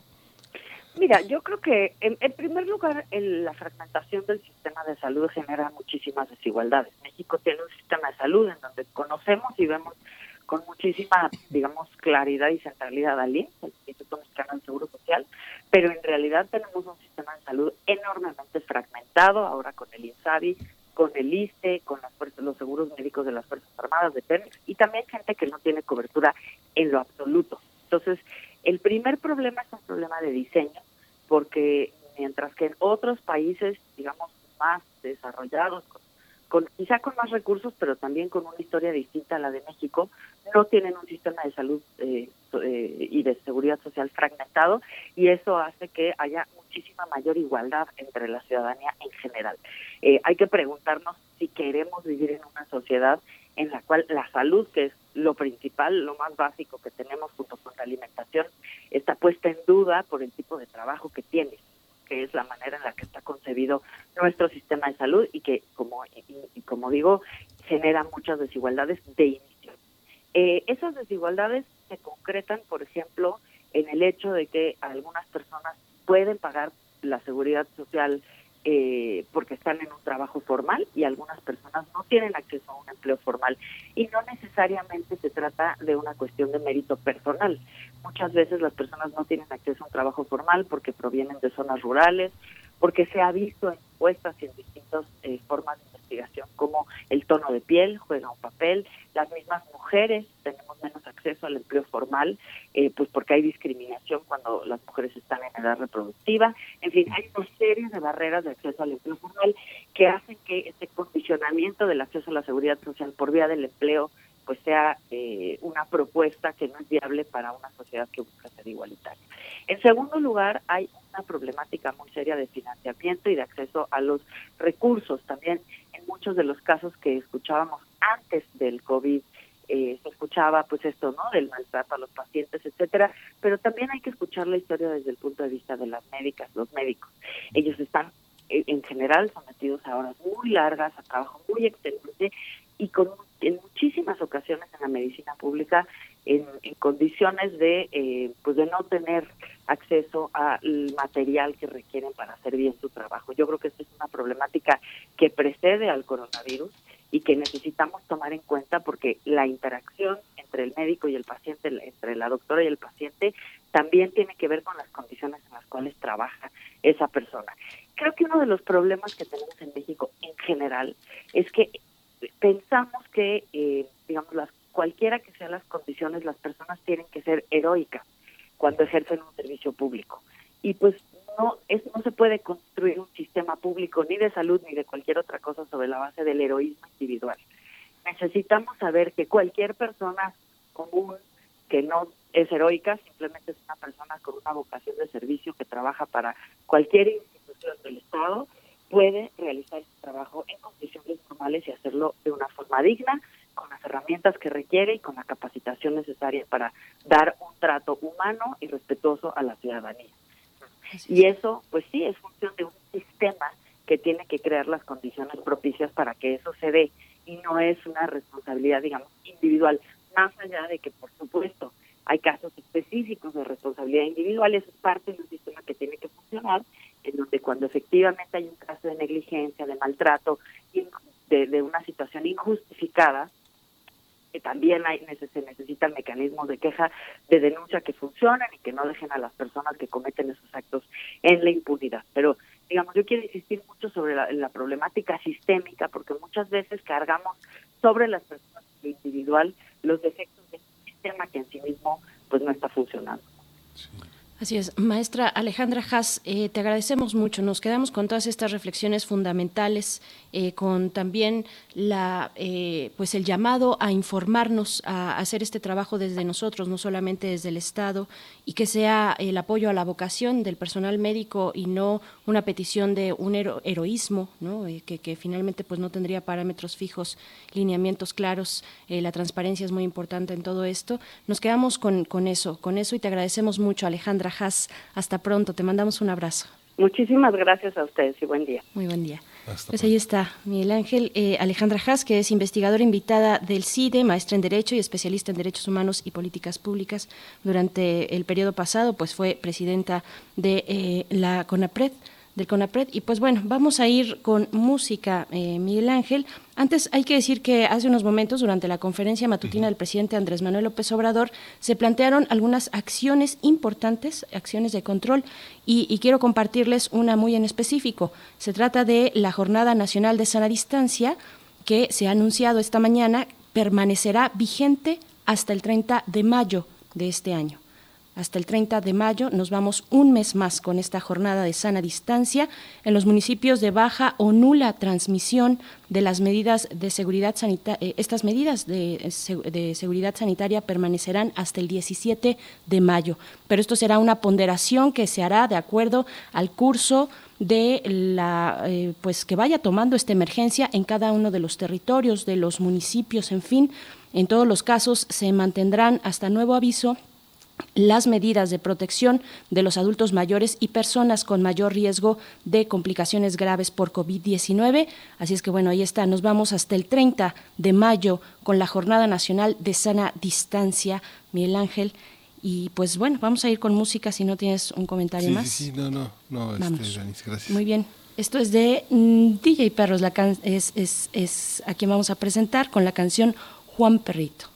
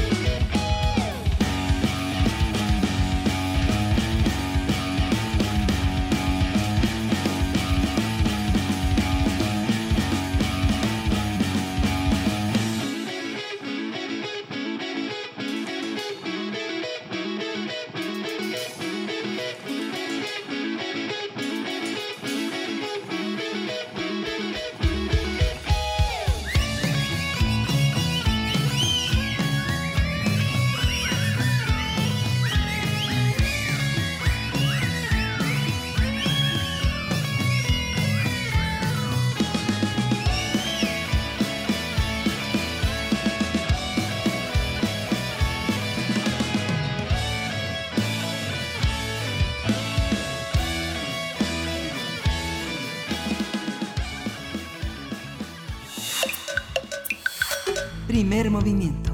Hacemos comunidad. Nota del día. Para prevenir la propagación del COVID-19 en el mundo, los sistemas penitenciarios han adoptado como medida principal la restricción de las visitas a los internos y las salidas de estos por permisos. Sin embargo, las internas y los familiares suelen desconocer cuáles son las medidas concretas adoptadas actualmente y cuáles serán las acciones futuras. Asimismo, les afecta eh, el derecho a sus garantías procesales porque al no existir labores en los tribunales de justicia, pues se alargan o existe la posibilidad de que se alarguen sus procesos penales. Algunas organizaciones de la sociedad civil señalan que los gobiernos deben emprender acciones para proteger la vida de las mujeres privadas de la libertad y garantizarles agua potable, alimentos y artículos de higiene personal que suelen obtener en las visitas con sus familiares. Para prevenir el contagio también recomiendan reducir el número de mujeres privadas de libertad, de su libertad, otorgándoles el indulto a quienes fueron sentenciadas por delitos no violentos, así como a mujeres embarazadas o que estén en periodo de amamantar y a quienes tengan alguna discapacidad, enfermedad crónica o VIH. En ese sentido, durante su conferencia matutina de ayer, el presidente Andrés Manuel López Obrador pidió a los legisladores que aprueben la ley de amnistía para proteger a las poblaciones más vulnerables que están privadas de su libertad. Realizaremos un análisis de la situación de las mujeres privadas de libertad ante la actual emergencia sanitaria. En este día nos acompaña a través de la línea Ángela Guerrero. Ella es coordinadora de la organización SEA, justicia social y nos da mucho gusto poder conversar contigo, Ángela, de un tema tan importante, eh, tan relevante en estos momentos. Gracias por acompañarnos esta mañana. Eh, ¿Cómo te encuentras? Hola, ¿qué tal, ¿Qué tal, Miguel Ángel? Muchas gracias por la invitación y pues por acá todo bien y esperemos que eh, que esto pase pronto. Sí, gracias Ángela por estar con nosotros. Esta es una oportunidad para nuevamente distinguir la condición que viven las mujeres y sobre todo las que están privadas de libertad. ¿Cuál es esta particularidad dentro del sistema penitenciario y, legalmente cuáles son las condiciones que enfrenta esta población tan vulnerable? Mira, eh, a ver, en la Ciudad de México tenemos dos centros penitenciarios específicos para el caso de mujeres, donde observamos diferencias importantes con respecto al caso de los hombres. ¿no? Eh, uno de ellos es el alto nivel de abandono que tienen las mujeres dentro de estos espacios. ¿no? Eh, como ya lo he comentado varias veces, siete de cada diez de estas mujeres se encuentran en abandono. ¿Esto qué significa? Que no tienen resueltos muchas de las necesidades más básicas dentro de los centros y que en gran mayoría son las familiares y los familiares quienes resuelven eh, el tener cubiertos por lo menos temas de alimentación o de salud, ¿no? Entonces, frente a una pandemia como la que estamos observando, estas 1.311 mujeres que se encuentran, por lo menos en la Ciudad de México, enfrentan con mucho más complicación eh, la pandemia, ¿no?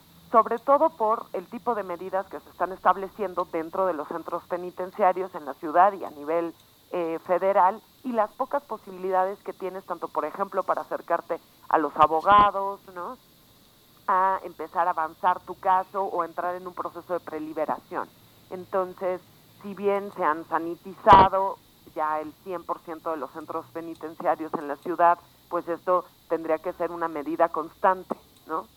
Y que tienes pocas posibilidades de aislamiento, pues porque si bien estos dos centros penitenciarios no tienen sobrepoblación, eso no quiere decir que por lo menos en cada celda o en cada espacio no haya más de cuatro personas, con lo cual eh, no puedes establecer una jornada de sana distancia adentro, aun cuando limites todas las actividades que tienen eh, dentro del centro, lo cual es grave porque pues afecta directamente a los procesos de reinserción social que puedan estar viviendo dentro.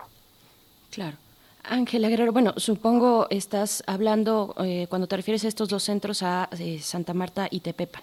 Así es. Esos son los dos centros.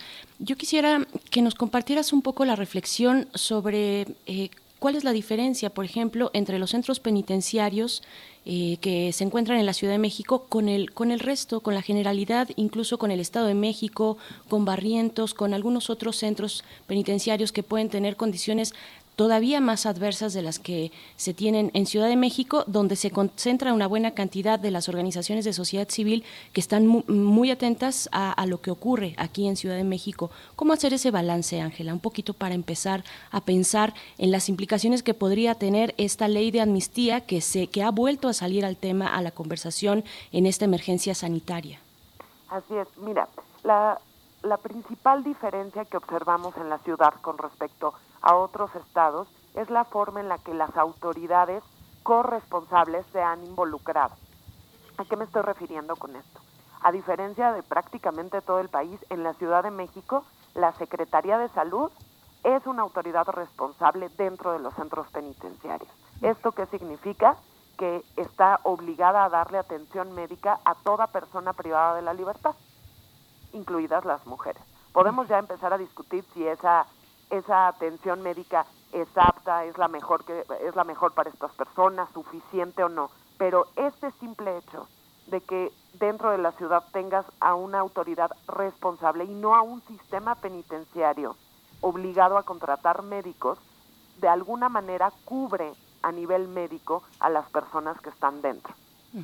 Otro elemento importante es que desde 2011, que fue el pico más alto de sobrepoblación en la Ciudad de México, poco a poco ha venido disminuyendo la sobrepoblación, cosa distinta, por ejemplo, para el Estado de México, ¿no? O para otros estados que tienen una carga poblacional bastante alta, como puede ser, por ejemplo, Jalisco y también Baja California. Ahora, ¿qué sucede en estos casos y sobre todo con las mujeres? Que en la gran mayoría del país no existen centros penitenciarios acorde a las necesidades de las mujeres dentro de los centros. ¿A qué me refiero? Ni siquiera las estructuras físicamente dan para un, un área, por ejemplo, de guardería o un área infantil para aquellas mujeres que tienen a sus hijos dentro de los centros penitenciarios. A diferencia de la ciudad, que bueno, tienes una guardería dentro del centro penitenciario certificada. Esa es la única en todo el país que está certificada, ni siquiera a nivel federal es así, el único centro penitenciario federal para mujeres la tiene. Entonces, son ciertas situaciones o por lo menos medidas que se han venido dando y que mucho tienen que ver, como dices, con eh, el empuje que han dado muchas organizaciones de la sociedad civil que están establecidas en la ciudad, ¿no? Y que están trabajando dentro de los centros. Entonces, de alguna manera esto ha hecho cierta diferencia con otros lugares, pero también pues marca que en la capital del, país se están concentrando muchísimas organizaciones y que en algún momento debemos empezar eh, a mirar en otros estados también para que la situación pueda mejorarse. Esto no quiere decir que los centros penitenciarios en la ciudad sean un modelo. Simplemente tienen, digamos, una, una red institucional que nos permite a nosotros exigirle a las autoridades específicas que eh, hagan el trabajo que se tiene que hacer dentro de los centros penitenciarios. Hay una, sabemos que, cuáles son las, la, prevalencia de enfermedades en los centros penitenciarios y sí son bastante distintas de los hombres a, los, a las mujeres. Hay más consultas, eh, más atención al personal varonil que al personal femenil, pero fundamentalmente las enfermedades son eh, que responden a las quejas sobre la situación. Eh, la diarrea es una de las más comunes, el resfriado común, la amibiasis, las enfermedades pépticas que tienen que ver también con la alimentación, que tiene que ver con enfermedades que se asocian a esas formas de atención que son la diabetes, la hipertensión, las infecciones del tracto urinario, las dermatitis. Todas estas, eh, todo este cuadro nos permite entender cómo se va a comportar el coronavirus allí, ¿no? Por supuesto, y justo este listado que, que acabas de hacer lo que nos muestra es un tema de alimentación, por supuesto, pero también un tema de medidas sanitarias básicas y de acceso al agua, por ejemplo, que es un tema en los centros penitenciarios, pero sobre todo ha sido un tema en los dos centros de mujeres, donde hay quejas constantemente por parte de las internas, donde pueden pasar entre tres y cuatro días sin agua, y cuando el agua llega, no es agua potable. Entonces hay un problema grave dentro de los centros penitenciarios de la ciudad y del país, donde básicamente se vuelve imposible tener medidas sanitarias eh, para poder resolver lo mínimo que te piden dentro de estas jornadas de sana distancia, ¿no? De limpieza básica, pues no, no es posible cubrirlas. Entonces, de ahí que todo que todo esté enfocado en muchas organizaciones, incluso eh, dentro de sea justicia social, de decir es momento de eh, que las personas salgan de los centros penitenciarios si no tienes las posibilidades de cubrir estas medidas sanitarias básicas, ¿no? Dentro de la ciudad también, además de estas enfermedades, ¿no? En el caso de las mujeres, tiene, el 30% es parte de eh, la población en situación de vulnerabilidad, ¿no? ¿Por qué? Porque tienes por lo menos el 3% de ellas son adultas mayores, hay bastantes personas, alrededor de 100 con algún tipo de discapacidad física o discapacidad psicosocial, hay mujeres que en este momento están embarazadas y no debieran estar ahí. El último reporte que presentó el sistema penitenciario en la Ciudad de México, que fue alrededor del 27 de de marzo de este año marcaba que hay nueve mujeres, las cuales tendrían que estar saliendo ya de un centro penitenciario, tomando en cuenta toda la información que tenemos alrededor de la gran vulnerabilidad que tiene eh, las mujeres embarazadas frente al coronavirus, ¿no? Y además, pues tienes eh, 23 mujeres que, que están viviendo con sus hijos dentro de los centros penitenciarios, ¿no? Entonces, ahí tendríamos que estas, estos datos son eh, con respecto al último informe que entregó el sistema penitenciario de la Ciudad de México y que nos permite ver pues que alrededor del 30% están en una situación de vulnerabilidad y tendríamos que estar pensando ya en cuáles son los mecanismos para que puedan salir eh, lo más pronto posible. ¿Cuáles son las medidas, eh, Ángela Guerrero, mm, las medidas que se han adoptado, por ejemplo, en la Ciudad de México para contrarrestar pues esta epidemia de COVID en los centros penitenciarios? Y lo digo, bueno, sé que una es restringir la visita y mantenerlos pues alejados finalmente del exterior, aunque esto es eh, imposible, están los custodios ahí que van y vienen, pero pensando un poco en cómo tendría que ser un proceso de, de liberación de personas privadas de libertad, eh, salir a la calle, bajo qué condiciones. Sabemos que hay un repunte muy importante de la violencia intrafamiliar, de la violencia doméstica, ahora que estamos hablando de mujeres privadas de libertad, pues eso se complica eh, en gran manera. Eh, de por sí, para la, gente que está fuera de un centro penitenciario, pues las condiciones económicas se complican, dado el cierre de muchos negocios y, de muchos empleos que están, pues, eh, que, se están eliminando. ¿Cómo, ¿Cómo pensar en esta situación también sin caer en el paternalismo de un Estado que dice, no, no, tú no puedes sobrevivir afuera, entonces te mantengo aquí? ¿Cómo hacerlo, Ángela? Mira, en la Ciudad de México han establecido, digamos, dos tipos de medidas, ¿no? Una eh, tiene que ver efectivamente con los centros penitenciarios, con la reducción de la visita, donde eh, cierta ala se les visita lunes y miércoles y la otra parte los otros días de la semana. Y además todo un proceso de sanitización y de limpieza. Y la otra gran medida que anunciaron hace apenas unos días es todo el proceso de preliberación, ¿no? Eh, nosotros lo que observamos son dos cosas. Una, este proceso de preliberación, en efecto, eh, está establecido dentro de la Ley Nacional de Ejecución Penal, pero tiene un, problema. El problema es que necesitas del Poder Judicial para poderlo salir. Apenas ayer el Poder Judicial levantó la suspensión para los cuatro jueces de ejecución penal que justamente se dedican a esto. Este ejercicio de preliberación ya se llevó a cabo el año pasado en la Ciudad de México. Para todo el penal de Tepepan, del cual tardaron, se anunció en marzo y las salidas fueron hasta diciembre. No hay manera de agilizar este trámite aún sentado el Poder Judicial en la mesa. ¿Esto qué significa? Que no puede ser la única estrategia que establezca el gobierno de la ciudad, que tenemos que pensar en una estrategia simultánea. ¿Y a qué me refiero con esto? La jefa de gobierno tiene la atribución para tener un indulto por los delitos de orden común. Más del 30% de las mujeres que están dentro de los centros penitenciarios están por robo. Y una gran parte de esas mujeres, estoy segura, son parte de estos grupos en situación de vulnerabilidad. Entonces, lo que observo es que tendría que, sí, en efecto, llevar el proceso de, de las preliberaciones establecidas en la ley nacional, pero también tendremos que estar pensando en un indulto y también tendríamos que ver en qué momento se va a presentar la iniciativa de ley de amnistía local. Estos tres mecanismos son distintos unos de otros. ¿Por qué? La ley de amnistía local, ¿a quién beneficiaría y por qué es distinta a las otras dos? Porque una ley de amnistía puede aplicarse para beneficiar a personas que están procesadas. Recordemos que dentro de los centros penitenciarios tenemos alrededor del 40% de personas que no han tenido una sentencia y que ni el indulto ni la preliberación aplicarían para ellas. ¿Qué es lo que sucede con las preliberaciones y por qué necesitas además el indulto? Las preliberaciones con esta política penitenciaria están reducidas únicamente para delitos no graves y en la gran mayoría por el catálogo que tenemos de delitos, el robo agravado ya entra como un delito grave. Entonces, muchas de estas mujeres no podrán salir por estas preliberaciones. De ahí que se necesite un indulto para ver cuáles son estas mujeres y cuáles son los criterios que vas a establecer.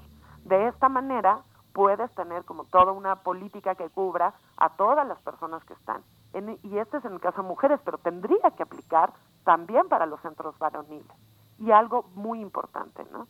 Que hay cuatro cosas mínimas que tendrías que hacer para cada persona que sale de un centro penitenciario de esta ciudad. Uno, tendría que tener atención inmediata para las personas que están saliendo y los familiares. Dos, asegurarle la movilidad de esas personas a la vivienda donde se dirijan. Tres, le tienes que entregar un documento de identidad en el momento que sale, porque si no, no va a tener acceso a ningún programa social, no va a poder tener acceso a ninguna eh, a ninguna ayuda que pueda dar el gobierno, que actualmente lo está haciendo y que han, han sido, este, pues me parece como medidas bastante interesantes, ¿no? Y emergentes de estos 350 pesos que les dan para resolver la alimentación.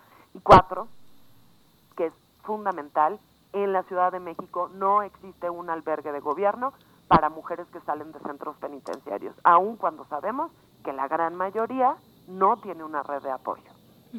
Si no está establecido un albergue, entonces lo que haremos es sacar, a, si de por sí salen con la mano, una mano adelante y otra atrás, sacaremos a la gente de los centros penitenciarios sin ningún tipo eh, de medida sanitaria frente a esta situación que se viene, que si de por sí es complicado que consigan un trabajo, no veo de qué manera lo van a poder conseguir eh, en medio de una crisis eh, también económica, ¿no? Entonces, ese es, digamos, el panorama al que nos enfrentamos. Me parece que hay que ser bastante prudentes y responsables en cuanto a las medidas, tanto que exijamos al gobierno para la liberación, pero también para el mismo gobierno decir, sí, vamos a sacar gente, no, cuánta y en cuánto tiempo. Y de qué manera va a salir esa gente de los centros penitenciarios. Sabemos que estamos por entrar a la fase 3 dentro de la ciudad, que hay, un, hay contagios comunitarios, la cárcel enferma, la mayor parte de las personas que están dentro de un centro penitenciario salen enfermas, eh, entonces no pueden ser medidas así, este, nada más construidas sobre las rodillas, ¿no? Tenemos que pensar en que esa en, en proteger a la población que está saliendo, también a los familiares, pero justo para protegernos todos como sociedad. Fíjate Ángeles que eh, tomo, tomo la actualidad de una, de una recomendación de la Comisión Nacional de Derechos Humanos muy reciente, la del 12 de marzo, pero me doy cuenta que hay otras recomendaciones similares de 2016, 2017, 2018, 19, siempre hay recomendaciones. Por ejemplo, la atención médica que requieren las mujeres, estoy, estoy tomando la de Baja California, el cerezo de Ensenada, el cerezo de Mexicali, dice las mujeres ah, son atendidas eh, en los consultorios del área varonil, pero eso ha sido desde 2013, se señaló con mucha insistencia. Los médicos generales son pues son hombres, ¿no? Prácticamente los, los enfermeros son hombres. Eh, hay una parte en la que no hay ningún acercamiento de confianza sobre el estado de salud generalizado de una mujer con otra mujer. Hay otra hay una parte en el que finalmente hay un clima de violencia, de acoso que señalan y que señalan de una manera muy muy muy discreta por temor a las represalias. ¿Cómo remediar ¿Cómo remediar esto que hoy sale a la luz de una manera tan evidente? Pero tenemos siete, ocho años con estas denuncias. ¿Cómo lo ves? Eh, es tremendo. A ver, hay un hay una comisión intersecretarial, ¿no? Que finalmente se estableció a finales del año pasado, eh, la cual la preside la Secretaría de Seguridad Ciudadana, donde ellos tendrían que ser los responsables de justo monitorear y establecer cuál va a ser el proceso de reinserción social de todas las personas que están en el país dentro de los centros penitenciarios, que estamos hablando de alrededor de 200 mil. Solamente ha sesionado una vez esta comisión intersecretarial, aun cuando se formó muy, muy tarde. Y tendríamos que tener relación con todas las comisiones estatales intersecretariales. ¿A qué me estoy refiriendo con esto? Por primera vez se reúnen varias autoridades varias secretarías y dependencias de gobierno para decir cómo resolvemos el problema que hay en Yucatán, porque no tenemos un centro penitenciario para mujeres y lo que hacemos es que separamos un ala eh, del centro varonil, tenemos a las mujeres ahí en las peores condiciones y lo mismo sucede en Baja California y en muchos estados del país es una problemática grave, no nada más para tener centros penitenciarios. Con esto no estoy diciendo construyan uno, no, por supuesto que no es. ¿Por qué, nos ¿Por qué no nos preguntamos en cómo se están juzgando a las mujeres que llegan a esos centros penitenciarios, si verdaderamente eh, representan un riesgo para la sociedad? Y si van a estar en un centro penitenciario, tendrán que estar con las condiciones óptimas. Esto no se ha podido resolver tiene que ver con voluntad política, con que hemos invisibilizado a esta población y entonces hasta que llega una queja de derechos humanos, volteas a ver y te das cuenta que tienen 8 y 10 años y 40 recomendaciones pidiendo que por lo menos haya una doctora general dentro de los centros penitenciarios, ¿no? Y que pues claramente la distancia tan grande que tenemos entre lo que establece la Ley Nacional de Ejecución Penal, nuestro Código Penal y lo que realmente sucede dentro de los centros, ¿no? Entonces parece que es población invisible y no lo es. En realidad es un reflejo de lo que somos como sociedad y que tenemos que empezar a apuntar hacia allá y a cuestionarnos más por qué estamos metiendo a estas personas a, la cárcel que claramente vienen de sectores eh, empobrecidos de nuestra sociedad y que tenemos que trabajar en conjunto trabajar en las zonas donde, de donde provienen estas personas, donde tenemos que tener distintos tipos de medidas. Y claro, el tema médico pues siempre resulta como lo más alarmante dentro de un centro penitenciario porque muestra pues el deterioro que tienen las personas, pero también las propias instituciones. Ángela Guerrero, antes de despedirnos eh, en esta conversación, eh, yo quiero es una pregunta muy sencilla. ¿Se han detectado casos eh, de COVID-19 en alguno de los centros penitenciarios del país? Tengo entendido que en la Ciudad de México no, al menos no para los centros de atención a adultos, ¿no? Bueno, centros de adultos privados de libertad, pero ¿cómo estamos en esas cifras y en, esa, en esa transparencia? No, no se ha detectado oficialmente ninguno tenemos el caso de Cuautitlán, que se detecta que ya están confirmados cinco casos ahí y uno más, eh, la verdad, hay un estado más que en este momento se me fue el nombre y no quisiera inventártelo, pero tenemos dos entidades donde ya hay dos centros penitenciarios. Y el resultado es muy grave porque pues fue justamente un custodio que era sintomático y entonces eh, tiene acceso a, los, a, a las personas privadas de la libertad, son cuatro en este caso, que hasta ahora han sido eh, confirmadas ya, se cierra de manera tajante la visita sin hacer alguna diferencia no entre quienes están entrando, quienes están saliendo y ayer tuvieron un intento de motín. Y esto es lo que vamos a ver. Eso pequeño que estamos viendo en Cuautitlán es lo que va a pasar en el país si suspendemos las visitas porque esto ya sucedió en 2009, se suspendieron de esta manera las visitas y la medida fue contraproducente, al punto que tuvimos una serie de motines muy graves en el reclusorio norte. No puede ser la medida suspender de manera total, tienen que empezar a prevenirlo con estas medidas, ¿no? Que hemos estado platicando hoy de excarcelación, de despresurización del propio centro penitenciario es decir, no eh, agudizar las medidas de aislamiento que ya de por sí, por definición, pues estas personas están ahí en esos centros eh, privados de libertad, pero la recomendación un poco o la reflexión sería entonces, eh, Ángela, que no, no aislarlos todavía más de lo que ya están. Exactamente, no se pueden suspender las visitas de manera drástica, sí, al 100%, no puede ser. Puede reducirlas, pero no puede suspenderlas. Bueno, pues eh, Miguel Ángel, no sé si tengas tú otro comentario. estamos, este, yo creo que hay muchos, mucho, mucho por qué platicar. Hay que hacer una revisión general de los estados en el, en, el país. Incluso la visita íntima se realiza, la visita conyugal, que llaman así, se realiza en los apartados varoniles. Solamente la convivencia de las madres con los niños se realiza en una, plata, en una, en una plaza, en un espacio eh, de la, de la parte femenil.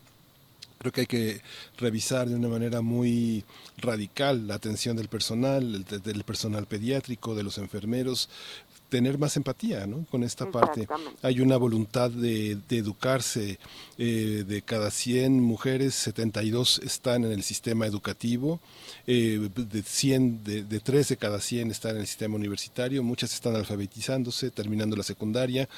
Creo que hace falta una visión más humanitaria frente a todo este problema, ¿no? Así es, y más integral. Sí. Bien, pues Ángela Guerrero, coordinadora de la organización SEA Justicia Social, te agradecemos, te mandamos un abrazo, eh, esperando que todo esté bien y seguiremos en este tema con mucha atención. Muchísimas gracias. Muchísimas gracias a ustedes y pues lo mismo, que esto pase pronto. Sí, gracias. un abrazo. Hasta pronto. Gracias, Ángela. Nos vamos, vamos a ir con música, Miguel Ángel. Vamos a ir con música, vamos a escuchar de Bleached, Dreaming Without You.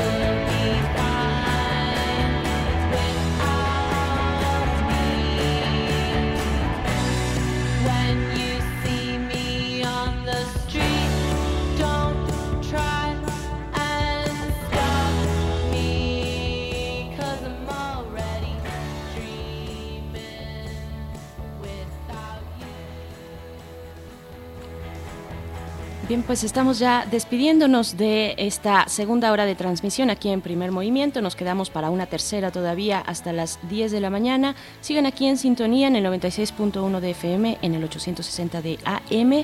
Nos despedimos de la radio Nicolaita. Con ustedes estaremos el día de mañana a partir de las 8. Vamos al corte de la hora y volvemos.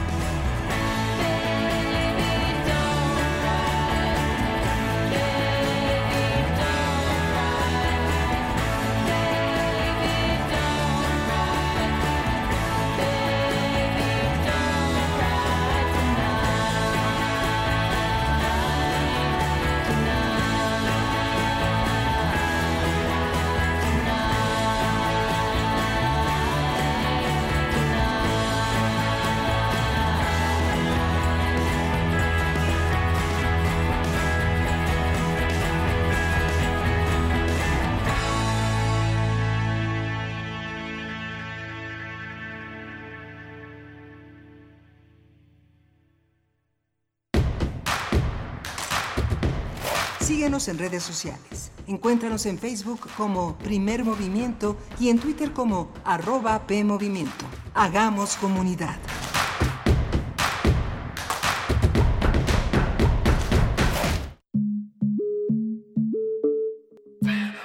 Y no me gusta que se diga que la niña, la pequeña o la adolescente se embarazó. No, la embarazaron. Alguien la embarazó. Lleva contigo los temas que están cambiando al mundo. Los niños están en una grave crisis de identidad. ¿Por qué? Porque se les sigue inculcando la violencia como mecanismo de socialización. Entonces, pienso yo es fundamental apuntar a la comunidad masculina y que asuman su responsabilidad en este contexto. Escuchar y escucharnos. Construyendo igualdad un programa de Radio UNAM y el Centro de Investigaciones y Estudios de Género. Entra a www.radiopodcast.unam.mx y encuentra las cinco temporadas. Radio UNAM, experiencia sonora. Hoy más que nunca me importa que mi vecina esté bien, que tú estés bien y que en tu casa estén bien. Hoy te saludo con la mirada para que mañana volvamos a abrazarnos como solo nosotros sabemos. Quiero que nos vaya bien. Tenemos más en común que diferencias. Hagamos lo que nos toca. Ayudémonos. Venzamos la adversidad una vez más. Infórmate y sigue las recomendaciones de las autoridades de salud. Para protegernos, contamos todas, contamos todos. INE. Ya son vacaciones, todos a empacar. Espera, no estamos de vacaciones. Hay que quedarnos en casa para frenar al coronavirus. Así cuidas la salud de tu familia y de los demás. Si vamos a otros lugares podemos contagiarnos o contagiar a otros como pasó en Italia. Por eso, playas, balnearios y hoteles están cerrados. Debemos ayudar para que la epidemia pase más rápido y así podremos disfrutar nuestro hermoso país. Pero hoy, quédate en casa. Gobierno de México. El distanciamiento social y el aislamiento son medidas necesarias para los tiempos que vivimos. Y donde el ocio aparece, la cultura llega a sanar. Cultura UNAM pone a tu disposición el programa Cultura UNAM en Casa, una programación variada de actividades a distancia, a las cuales puedes acceder por distintos medios digitales, artes visuales, música, danza, teatro, cine, literatura, cursos, talleres y más. Busca las distintas opciones que hemos preparado para ti en TV UNAM, Radio UNAM y en culturaunam.mx. En redes sociales puedes estar al tanto de las actividades con el hashtag Cultura UNAM en casa. Fomentamos el acercamiento social frente al distanciamiento físico. Cultura UNAM.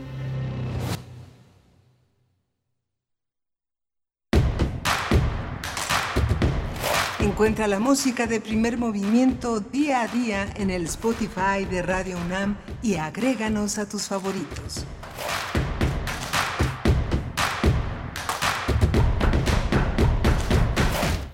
Hola, muy buenos días. Estamos de vuelta en primer movimiento. Son las 9 con 4 minutos de la mañana de este jueves.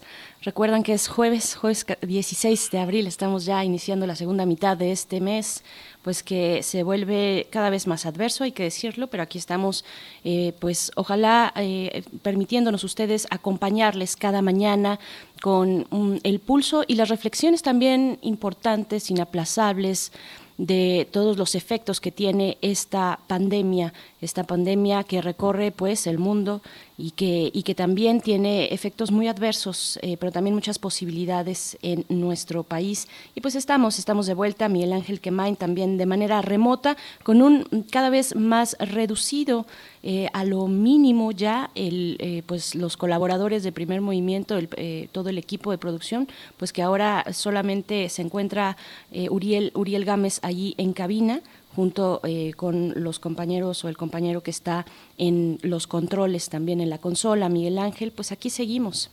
Sí, Arturo González está hoy en la consola, en los controles, y justamente fue un día realmente de oportunidades para entender mucho de lo que nos acosa, de lo que nos asedia todos los días. El tema de la guía bioética de asignación de recursos de medicina crítica tuvo una intervención muy importante para aclarar muchos de los temas que están en la agenda de hoy.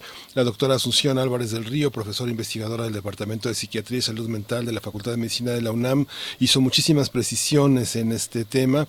Vale la pena escuchar y reescuchar el podcast que tendremos disponible en algunas horas. Vale mucho la pena entender todo este tema que, que, hoy está sobre la mesa y que nos pone, eh, pues nos pone de puntas para entender quién es quién a la hora de sobrevivir y de morir, ¿no?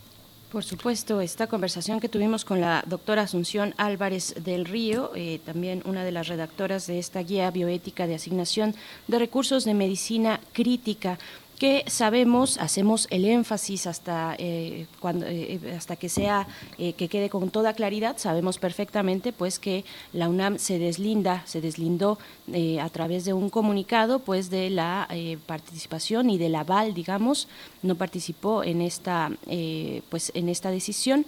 Sin embargo, bueno, la cuestión aquí, Miguel Ángel, me parece es que sigamos el curso de esta reflexión, que, la llevemos incluso a nuestras casas, porque esto, esto pues cada vez se va eh, recrudeciendo y ojalá no, ojalá no tengamos la necesidad de utilizar un instrumento como este, pero hay que tenerlo de la manera más clara, más transparente, para ayudar a las familias, a nosotros mismos y al personal de salud a tomar decisiones de este nivel de complejidad inimaginable, pero que se tenga claridad en cómo proceder, observar todos los instrumentos que hay, por ejemplo, en el entorno internacional, cómo lo están haciendo otros países, cómo lo hace Inglaterra, cómo lo ha hecho España, cómo lo ha hecho, en fin, otros países, incluso también de la región, por supuesto, Colombia, en fin, qué es lo que se está planteando en esta discusión fundamental que plantea la guía bioética de asignación de recursos de medicina crítica. Así es que hay que volver al podcast, les invitamos y ojalá nosotros tengamos la oportunidad, seguro así será,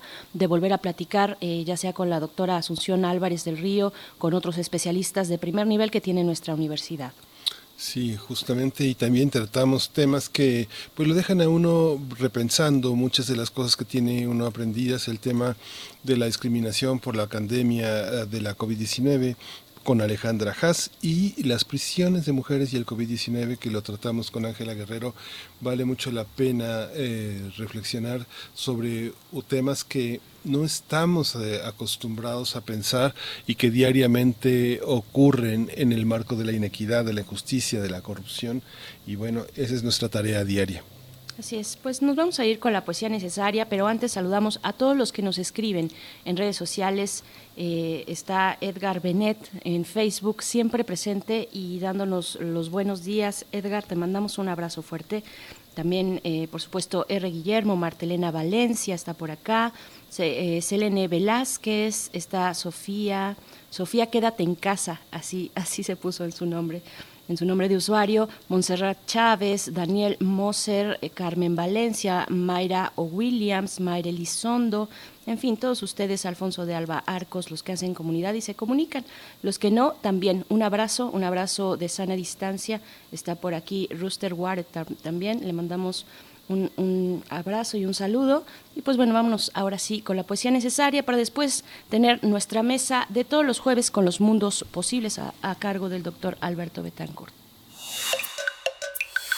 Primer movimiento. Hacemos comunidad. Es hora de poesía necesaria. Hoy vamos a tener la, hoy vamos a tener la presencia de uno de los grandes poetas españoles, también con una presencia enorme en México. Él es Pedro Salinas. Él nació el 27 de noviembre de 1891 y murió en Boston, en Estados Unidos, en 1951. Fue uno de los grandes escritores españoles, sobre todo conocido por su poesía y por el ensayo que forma parte de la generación del 27 y se le considera uno de sus mayores poetas. Está en el material de lectura que tiene la UNAM en su dirección de literatura y lo vamos a acompañar con la música de Isaac Albeniz en la guitarra de una gran guitarrista croata, una mujer joven, Ana Vidovic. La pieza es Asturias y el poema de Pedro Salinas es de Presagios, dos, tres fragmentos de 1924. Dice así. El alma tenías tan clara y abierta que yo nunca pude entrarme en tu alma. Busqué los atajos angostos, los pasos altos y difíciles. A tu alma se iba por caminos anchos. Preparé alta escala, soñaba altos muros guardándote el alma. pero el alma tuya estaba sin guarda, de tapia ni cerca. Te busqué la puerta estrecha del alma, pero no tenía de franca que era entradas tu alma. ¿En dónde empezaba? ¿Acababa? ¿En dónde? Me quedé por siempre sentado en las vagas lindes de tu alma. La obediencia que esta noche me susurras al oído, obediencia es de veleta. Estar quedo, cambiar mucho, eso será como quieran los aires que muevas tú para jugar con la ausencia. No te quejes de mis vueltas y de no encontrarme nunca cara a cara. El huirte es obediencia, y si mi alma no te está nunca quieta, no la llames volandera. Fidelidad te he jurado, yo de hierro, tú de aire, de veleta. Desde hace ya muchos años la reja me tiene partido el mundo, que se ve por la ventana en cuatro partes iguales, y así en una se me niega lo que se me ofrece en tres, que no son nunca las mismas. Cuando yo rompa los hierros, ya lo sabes, no ha de ser para escaparme, será porque ya no pueda sufrir más el ansia esta de ver todo el mundo entero sin cuatro partes iguales.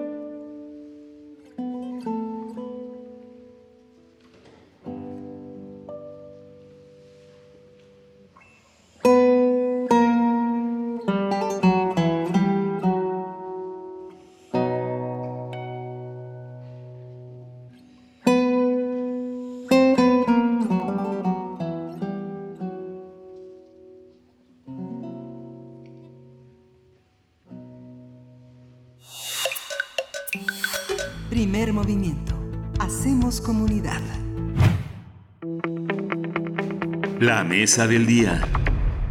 Regresamos aquí a primer movimiento y regresamos para presentar los mundos posibles. Está con nosotros ya Alberto Betancourt para hablar sobre la Ley Federal para el Fomento y Protección del Maíz Nativo. Buenos días, Alberto. Aquí estamos Berenice Camacho y Miguel Ángel Quemain. Buenos días, queridos compañeros. Les iba yo a preguntar, en cierto sentido con envidia, qué se siente ir a trabajar, pero pues ya veo que todos estamos trabajando a la distancia. Les mando un abrazo a ustedes y a nuestros compañeros Arturo y Uriel que están ahí en, en Radio UNAM. Así es, doctor Alberto Betancourt. La verdad es que eh, sí se siente bien, es una forma también de mantener el ritmo de los días, de, de, tener una mojonera para eh, despertarse pues muy temprano y saber que hay que ir a trabajar. Yo creo que ese es un privilegio y no nos podemos quejar del privilegio. Creo que esa tendría que ser ya una máxima en estos momentos. Querido Alberto Betancourt, ¿cómo te encuentras? Pues bien, muchas gracias. Eh, con ganas de compartir con ustedes un comentario en lo que podría yo llamar como mi, el estado provisional de mi conocimiento y mi valoración de la ley de fomento y protección del maíz, eh, que he decidido subtitular como triunfo parcial, riesgos importantes y pendientes irrenunciables en torno a esta legislación. La verdad es que me he dado cuenta que eh, nuestros compañeros los compañeros que defienden el maíz tienen una opinión, pues digamos, eh, dividida respecto a la eficiencia o no de la ley para defender nuestro país, nuestro nuestro país y nuestro maíz, valga el, lapsus, eh, que es más bien casi una cosa de sincronicidad. Y bueno, pues quisiera yo eh, plantear la posición de los compañeros, compañeras que han impulsado la ley y de algunos compañeros que la critican e ir introduciendo yo algunos comentarios. No sé qué les parezca, Miguel Ángel Berenice. Muy, muy bien, muy interesante. Bueno, pues quisiera yo, gracias Miguel Ángel, quisiera comenzar hablando de un tsunami que se nos viene encima como país, el TEMEC, y recordar que en su toma de posesión en el barrio Bravo de San Lázaro, el presidente Andrés Manuel López Obrador afirmó que su arribo al poder implicaba el fin de la era neoliberal. La verdad es que no sabemos muy bien por qué, por la razón que sea, por una herencia ineludible, por compromisos creados, por falta de claridad o por pragmatismo, pero unos meses más tarde el gobierno de México signó el nacimiento de lo que yo llamaría un monstruo llamado TEMEC, el Tratado de Comercio entre México, Estados Unidos y Canadá, que desde mi punto de vista y el de muchos compañeros que han seguido el tema con puntualidad, pues representa básicamente una actualización leonina del Tratado de Libre Comercio de América del Norte, con su nefasto efecto en nuestro país, de lo que el doctor Juan Manuel Sandoval, amigo a quien he citado en varias ocasiones en nuestro programa, eh, ha llamado una integración silenciosa y subordinada de México a Estados Unidos, una integración que no se discute abiertamente, que no se plantea públicamente, pero que lamentablemente desde mi punto de vista está en curso. Y el último párrafo de este monstruo, de esta acta de nacimiento del monstruo que es el TEMEC, reza como una especie de camisa de fuerza, Miguel Ángel Berenice, amigos del auditorio, que plantea que seis meses después de suscrito el tratado por el tercer país, que en este caso es Canadá, ya no se podrá aprobar ninguna ley laboral, ambiental o cultural que contravenga su espíritu comercial. ¿Qué quiere decir eso? Que si pasados esos seis meses, perdón, eh, perdón es que yo dije seis meses, pero estoy equivocado, son 60 días, dos meses, que si pasados esos, ese plazo se aprueba una ley que contraviene las estipulaciones comerciales, ya no va a tener legalidad, porque el tratado funciona como una especie de camisa de fuerza. En ese contexto, una de las principales amenazas a nuestro país la constituye la inminente entrada en vigor del Tratado UPOC 91, que permitirá el registro comercial de vegetales y que garantizará los derechos de sus, de sus obtentores. En ese marco, y con el tiempo encima, las senadoras Jesús Rodríguez y Ana Lilia Rivera, encabezando un amplio movimiento social, sacaron adelante la ley de fomento y protección del maíz nativo para evitar que el monstruo se comiera nuestro maíz y nuestra cultura y la aprobación de la ley pues ha desatado una polémica importante que es muy importante que conozcamos en el con el mayor detalle posible entre los defensores del maíz. Entonces, pues me gustaría hablar primero de la defensa de la ley. Tuve oportunidad de platicar con la senadora Ana Lidia Rivera, con nuestra compañera eh, Adelita San Vicente y con varios compañeros más que tienen una opinión personal que habla de las virtudes de la ley quisiera primero explicar estas eh, virtudes que ellos me plantearon eh, y, y ellas, y después pues quisiera hablar de algunas de las objeciones que han presentado también compañeros y compañeras eh, como Ramón Vera y Silvia Ribeira. Rivero. Entonces, si les parece bien, pues me gustaría comenzar con la postura que me expresó la senadora Ana Lilia Rivera. Claro que sí, Alberto Betancourt, te escuchamos. Bueno, ante esta, eh, eh, esto que el presidente ya publicó en el diario oficial de la Federación, la ley de maíz nativo, te escuchamos. Sí, muchas gracias. Bueno, la senadora Ana Lilia Rivera me dijo que era una pequeña herramienta para defender nuestras semillas y nuestro modo de ser. El 19 de marzo de 2020, el Senado de la República aprobó una ley impulsada por un amplio movimiento social integrado por campesinos, comunidades, el movimiento Sin Maíz No Hay País, científicos comprometidos, presentada por las dos senadoras que acabo de mencionar, y que tiene como intención defender nuestros cultivos, nuestra comida y sobre todo, diría yo, nuestra manera de ser. La ley no prohíbe explícitamente los organismos genéticamente modificados. Esta es una limitante, pero según me comentó la senadora Ana Lilia Rivero, concibe al maíz nativo como un derecho humano, lo liga al derecho a una alimentación sana y como una expresión de la cultura en el sentido más profundo. Esto quiere decir que el maíz no podrá ser considerado desde su punto de vista como una mercancía, es una especie de blindaje que se le pone al maíz nativo para evitar que sea tratado como si fuera una mercancía más.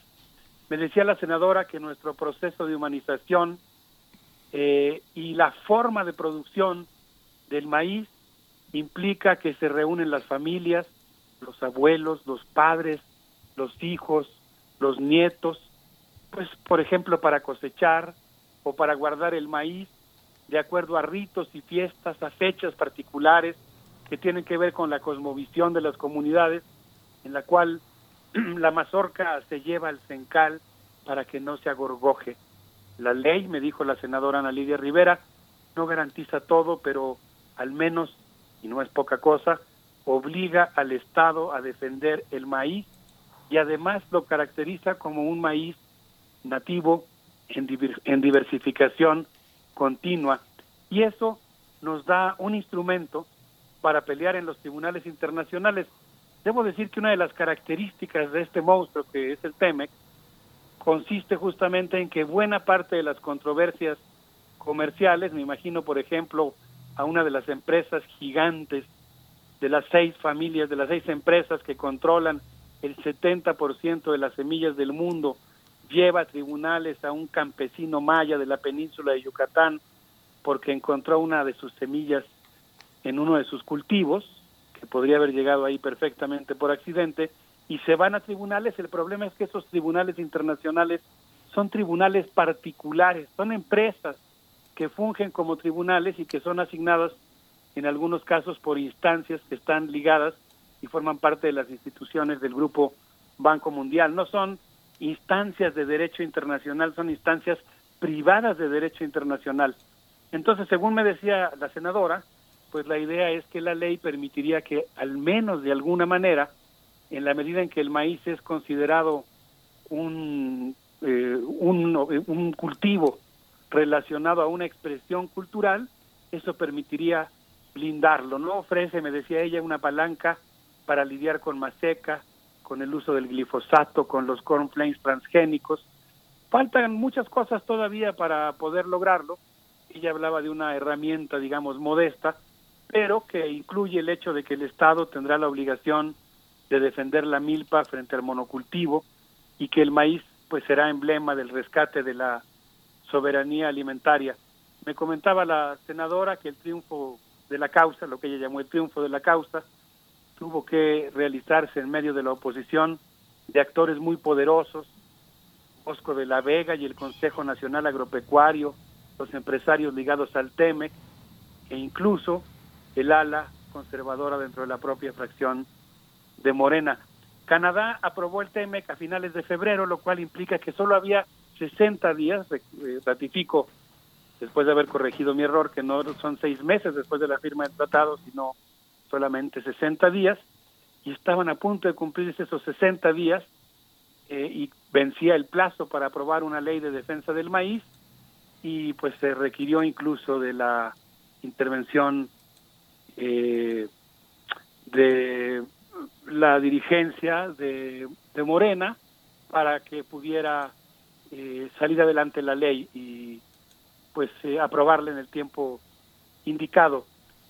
yo debo agregar por mi parte que considero que efectivamente es una virtud de la ley el hecho de que lo vincule al maíz con el derecho a la alimentación, que lo considere como una expresión de la cultura, pero hay dos cosas que no me gustan de la ley, quizá lo, lo, retome en el momento en que hable de las críticas que se le han hecho, pero una de ellas es que eh, confina los maíces nativos a territorios que son asignados por un Consejo Nacional del Maíz, eh, le da una función muy importante a Conavio para asignarlos y eh, también me parece que no le da el suficiente peso, bueno, no, no le da, no aparece como sujeto jurídico, no aparecen como sujeto jurídico los propios pueblos indígenas. Sin embargo, me parece que algunos de los argumentos que se esgrimen para defender la ley tiene razón en el sentido de que permitirá defender a un maíz nativo que forma parte de buena parte de las toneladas de maíz que consume nuestro país y que produce por sí mismo en agricultura de pequeña escala, sin incentivos, y que es un, logro eh, de nuestros campesinos mexicanos.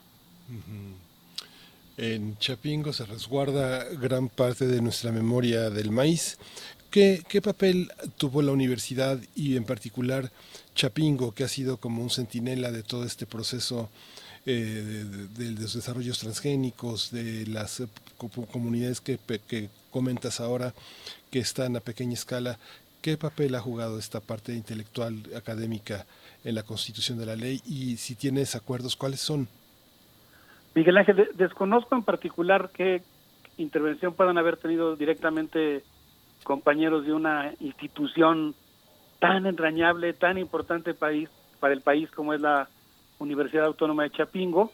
Eso sí podría decir que me parece que la Universidad de Chapingo, como ocurre con las universidades, es un campo en el que hay una intensa polémica. Chapingo fue durante muchos años la institución que impulsó la Revolución Verde, justamente lo opuesto a la defensa de esta agricultura campesina, pero también es sin lugar a dudas, pienso por ejemplo en nuestra querida compañera Emma Estrada, impulsora de la Red Latinoamericana de Defensa del Patrimonio Biocultural, eh, como un ejemplo de muchos compañeros más que están ahí, que pues es también una institución en la que hay muchos investigadores que defienden los, los conocimientos tradicionales, pero desconozco específicamente si habrán tenido una participación directa en la elaboración de la ley.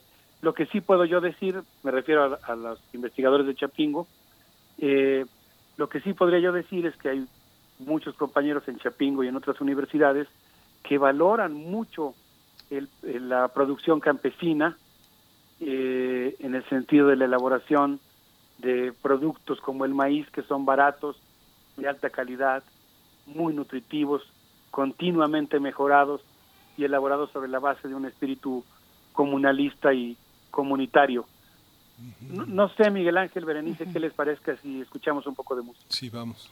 Por supuesto, claro que sí. ¿Con qué vamos eh, a Les propongo acompañar esta reflexión de un tema tan importante para nuestro país, reiterando mi saludo a nuestros compañeros de la Universidad Autónoma de Chapingo, escuchando a Victoria Cuacuás, Vincent Velázquez, Sua Martínez y Tali Díaz con esto que se llama Fuerza. Vamos a escuchar. La vida está en el presente y hay que merecerla de hecho e incrustárnosla en el pecho como brasa incandescente. Solo apasionadamente vale la pena vivir y cuando haya que partir como árboles dando fruto, hay que llegar al minuto en que nos toque morir. Un guapango me da vida cuando ya no queda nada, cuando arde el cuando pierdo la mirada, de llegar a donde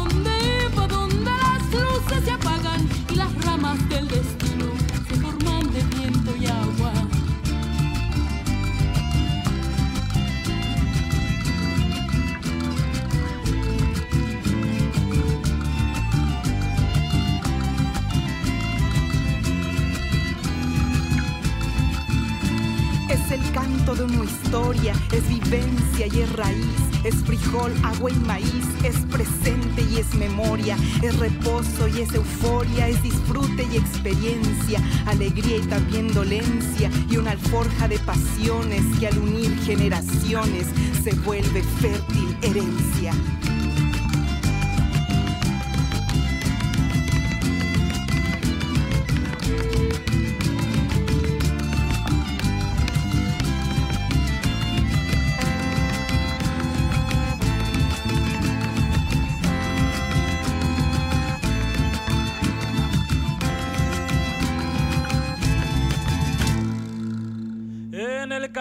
Del sensontle, en el maíz que se desgrana, en la mano campirana, en un nítido horizonte, como muro de tesontle, en la fiesta o en la amargura, con delicada finura, como río que se desborda en toda la sierra gorda, nuestra identidad perdura. Bien, pues ya estamos de vuelta en la mesa de los mundos posibles, como todos los jueves, con el doctor Alberto Betancourt, eh, conversando sobre eh, pues tantos matices que podría tener y lecturas esta ley federal para el fomento y protección del maíz nativo.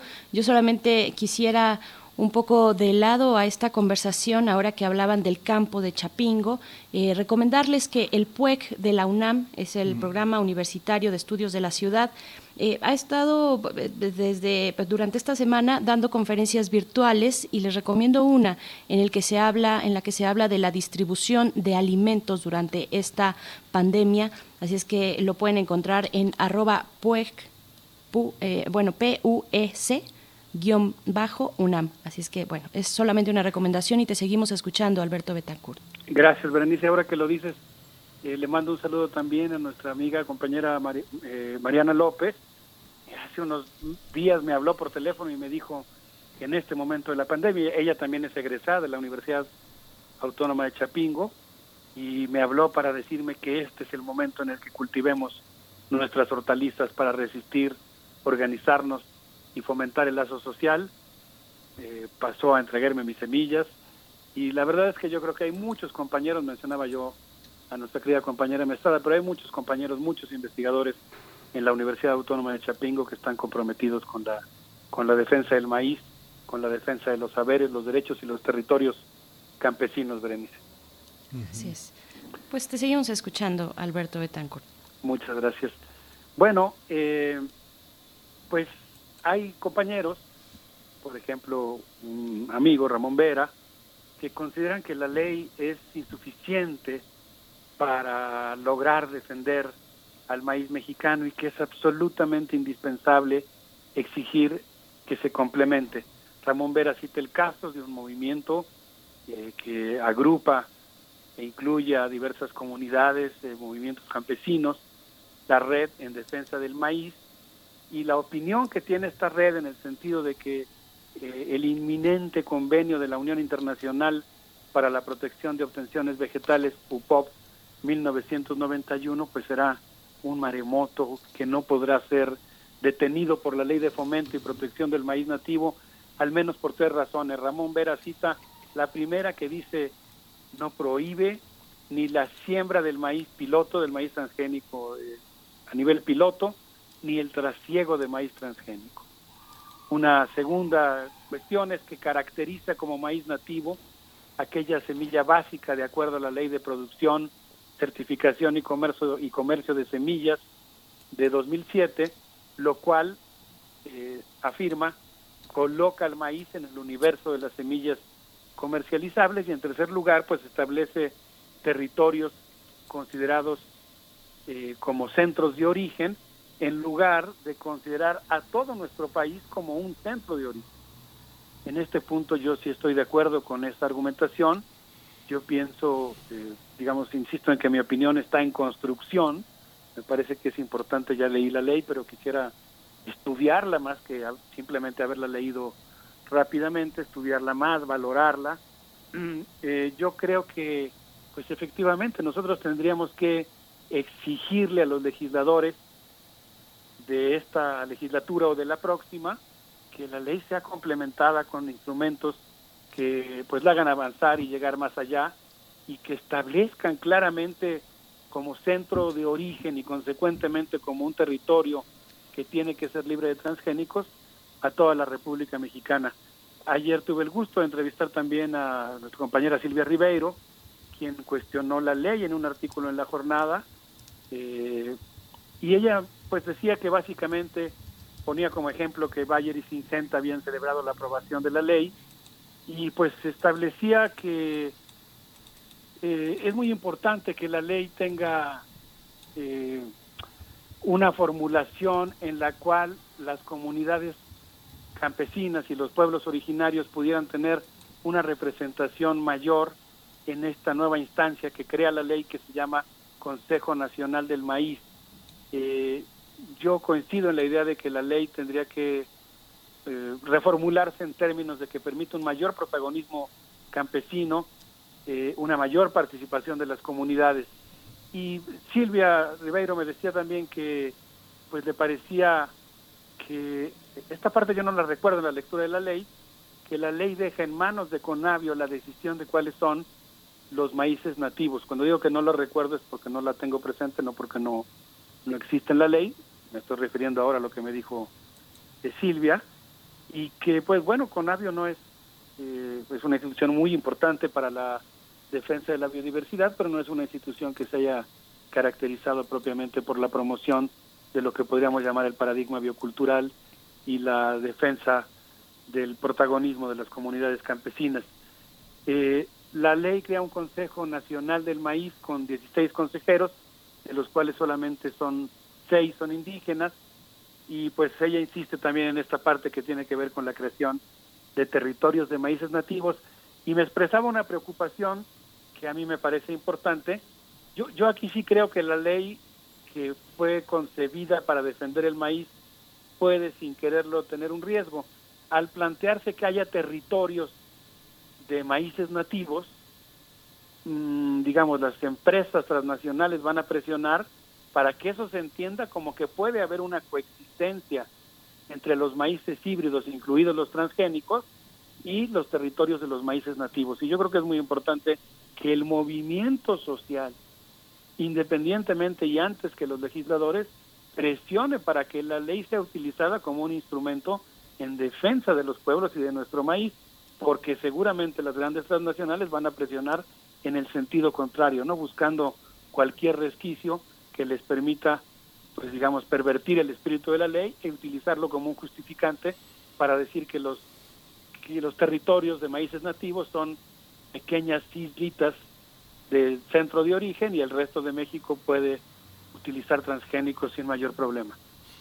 Sí, lo que pasa, Alberto, es que eso que mencionas, pues es muy fuerte, porque el, trabajo, el trabajo de Silvia Ribeiro, lo que señala el sábado en la jornada, es que a la letra dice para Alfonso Romo, jefe de la oficina de la presidencia del actual gobierno, las y los pobladores de Yucatán son muertos de hambre, que no saben ni manejar sus propias tierras y a los que la empresa General, que él fundó y ahora maneja su familia, les lleva el progreso. Y en el mismo tono eh, vimos hace algunos meses cómo Rogelio Jiménez Pons, director del Fonatur, se refirió a las comunidades indígenas en el mismo tenor que Romo y pues el tren Maya será negocio para algunos y los pobladores de la península podrán llegar a pie a pedir limosna. O sea, es fuerte. Digo, sabemos todos los ataques de los adversarios que tiene el presidente, pero esta es una espina clavada en el corazón de una comunidad indígena que no tiene salidas, como bien dices, y que, y que se ha hablado de una manera muy enérgica desde Chapingo, desde 2016, ¿no?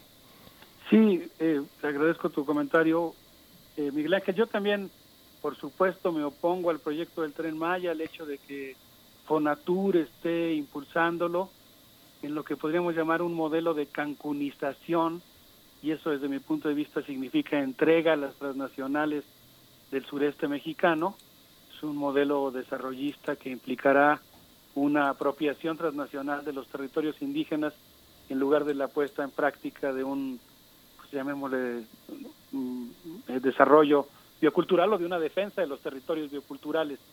Eh, yo creo que amerita perfectamente que hagamos otro programa para cuestionar el tema del tren Maya. Eh, desde luego, desde ahora yo adelanto que me parece que es un proyecto, eh, bueno, que por lo menos yo me opongo a él, lo mismo que el ferrocarril transísmico, del que ya hemos hablado más explícitamente.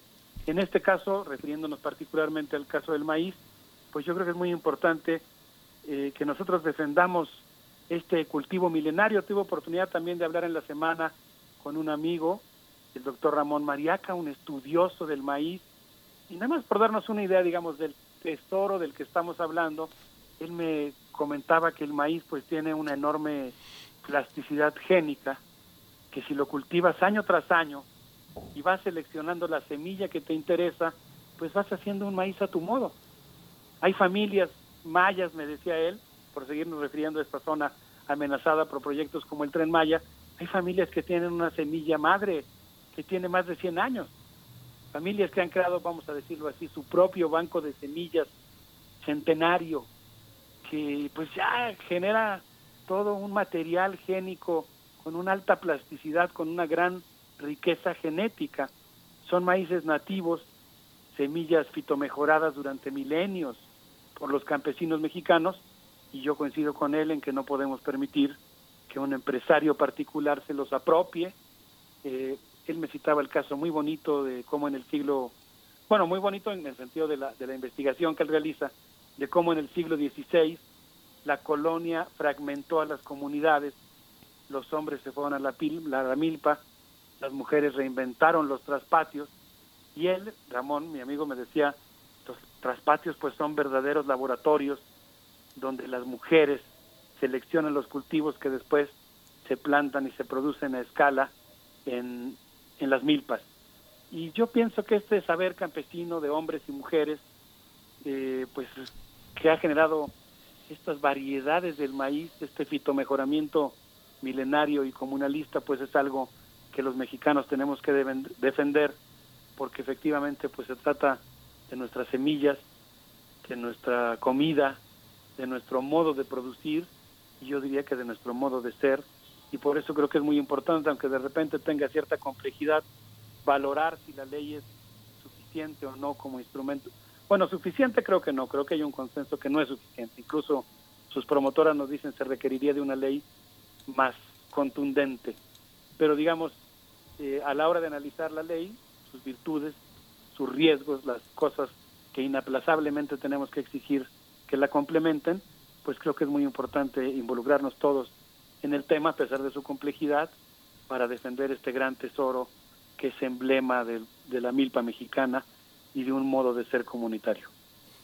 Así es, doctor Alberto Betancourt, pues mucho que seguir observando cómo se aplicará esta ley, cuáles serán las políticas públicas de su aplicación y muy importante también interesante lo que nos mencionas, eh, yo lo traduzco un poco como la domesticación de todas estas de, de estas especies, de, de estos tipos de maíz que contamos en el país con más de 60, por ahí de 64, o si no estoy mal, eh, razas de maíz que, que se han domesticado y que, y que nos dan muchas lecturas socioculturales de, eh, pues de nuestro presente y de nuestro pasado y lo que podría ser también en nuestro, nuestro futuro alimenticio. Y pues eh, te seguimos escuchando para también que nos comentes con qué nos vamos a despedir. Pues yo quisiera proponerles que sigamos con el guapango, escuchemos a Xochicanela con esto que se llama el gusto. Y bueno, pues siempre se siente una gran responsabilidad cuando se habla de algo tan valioso para México como es el maíz. Eh, yo sé que hay muchos radioescuchas que están comprometidos en su defensa. Eh, le mando un abrazo a todos los que nos hacen el favor de escucharnos y a ustedes, queridos compañeros. Otro para ti, doctor Alberto Betancourt. Muchísimas gracias. Nos escuchamos dentro de ocho días contigo. Nos escuchamos.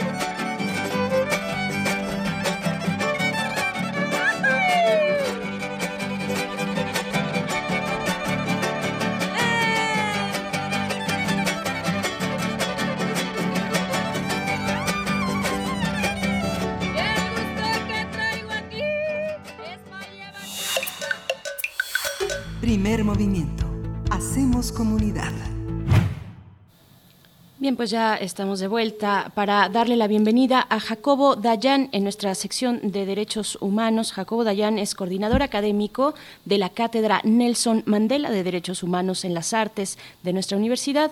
Y en esta ocasión eh, vamos a conversar contigo, Jacobo, querido, sobre los presupuestos que han sido asignados a la pandemia, retirándolos en contraste de otros rubros como la prevención del delito. ¿Cómo te encuentras, Jacobo? Buenos días. Todo bien eh, aquí en la encerrona y espero que ustedes también por allá todo bien. Sí, Así gracias, es, también encerrados. Pues sí, pues mira, eh, es evidente que en estas circunstancias de una crisis no esperada o no presupuestada con, con tiempo atrás en todo el mundo, los países, los gobiernos tengan que hacer reajustes presupuestales drásticos para destinar eh, el dinero necesario al sector salud que ha sido abandonado por décadas. Eso es evidente y en todo el mundo está ocurriendo. Algunos países eh, aprietan en algunos lugares, recurren a deuda. Y bueno, en el análisis de a qué se le da prioridad, a qué se le quita, uno va conociendo o se va descubriendo los verdaderos intereses de los gobiernos. Lo que está ocurriendo en nuestro país me llama la atención y me preocupa mucho. En días recientes se anunció que eh, a nivel municipal se iban a retirar recursos, iban a destinar los recursos que estaban presupuestados para prevención del delito y fortalecimiento de las policías para atender la crisis sanitaria.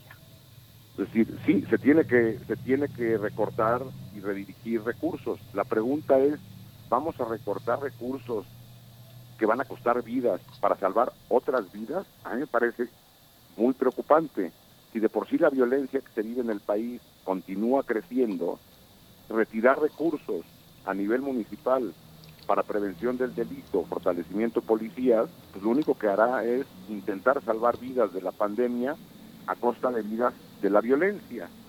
Y si uno ahonda en, en las formas en que se han hecho estas asignaciones, ve que hay rubros que no han sido tocados y lo han, y lo han reiterado el presidente de la República varias veces, es decir, los megaproyectos como el Tren Maya, la refinería, el aeropuerto, no nada más no han tenido recortes, sino han tenido incrementos presupuestales.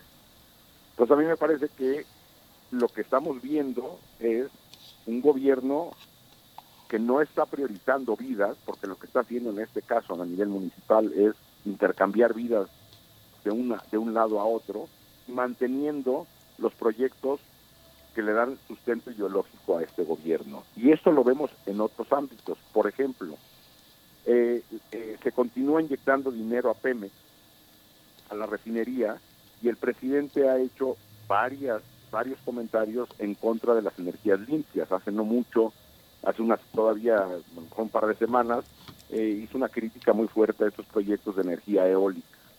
Entonces, otra vez, ahí lo que estamos haciendo es olvidar, no voltear a ver el cambio climático, que va a costar vidas, para destinar recursos a elementos que dan sustento ideológico a este gobierno. Entonces, uno esperaría recortes, y en esos recortes uno advertiría cuáles son las prioridades del gobierno. Por ejemplo, el retiro de los fideicomisos para ciencia, investigación, cultura y arte. es evidente que no es prioridad de este gobierno, donde veamos recortes en estos momentos que tendrían que ser en un montón de lados para poder cubrir la crisis sanitaria, veremos las prioridades del gobierno. Y lo que este gobierno ha priorizado es su autodenominada transformación a cambio de vidas.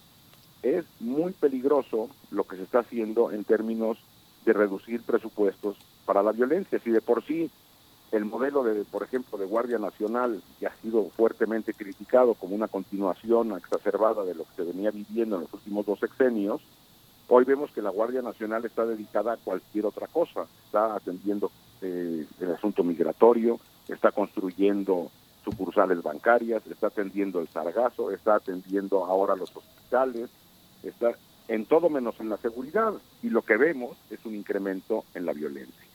Entonces, si lo que vamos a tener son reasignaciones para sacrificar vidas de la violencia, para salvar vidas de la pandemia, me parece que debe llamarnos la atención, debe prender un foco rojo y necesitamos levantar la voz. esta visión que del recorte es una información sobre la que se tendrá que rendir cuentas, es una visión que a los diputados de oposición le han reclamado y tarde o temprano, será antes de septiembre, tendrá que informar sobre eso. Sí, tendrá que informar, pero el problema es, hablando yo como algunos presidentes municipales, lo que comentan es de que, así como durante el sexenio de Felipe Calderón se abandonó al municipio para que, para que desde el municipio se abordara los temas de violencia, y bueno, pues vimos la debacle que, que existió, la cooptación de los presidentes municipales, la cooptación de las policías municipales por parte del crimen organizado, Hoy lo que sienten los municipios es el abandono por parte del gobierno federal en, tema, en términos de la pandemia. o sea, no hay una asignación adicional de recursos, lo que hay es lo, lo, lo que hay son desvíos de otras partidas hacia allá que dejan al municipio o al Estado en incapacidad de proveer seguridad. Y nada más hay que revisar las cifras de violencia de los últimos dos meses.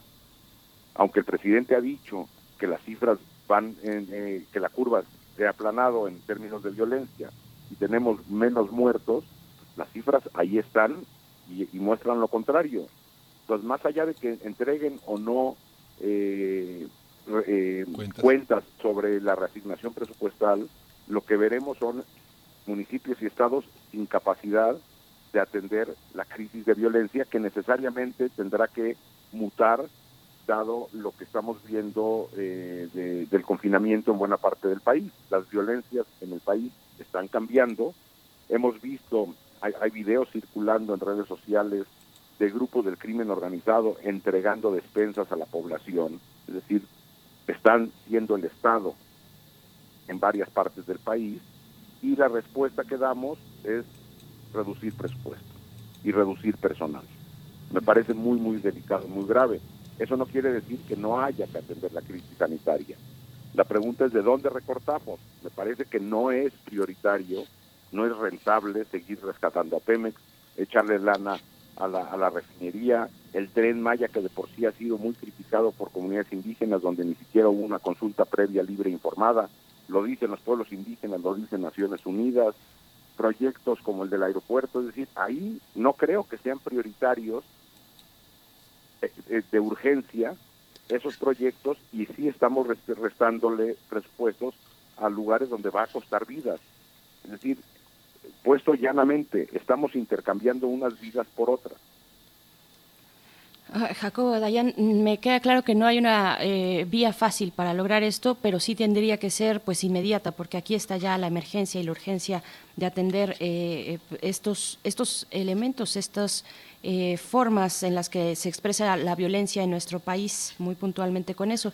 Eh, respecto a los megaproyectos, yo, yo, preguntaría también, bueno, ¿de dónde? O sea, no hay una fórmula ni, ni, una respuesta fácil, pero ¿de dónde? Una vez que se termine esto, que, que, bueno, tiene una fecha de caducidad y que será temporal, aunque muy doloroso, hay que fomentar empleos, por ejemplo. Eh, entiendo perfectamente lo que dices sobre, por ejemplo, el tren Maya y el, el desacuerdo de las comunidades eh, originarias en la zona.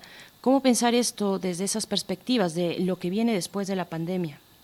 Mira, lo, que podemos ver es la respuesta que han dado todos los países del mundo. Hace poco circulaba también una información de Fondo Monetario Internacional sobre cuánto dinero están desde el presupuesto están destinando los países para paliar la crisis económica que se viene y la protección del empleo.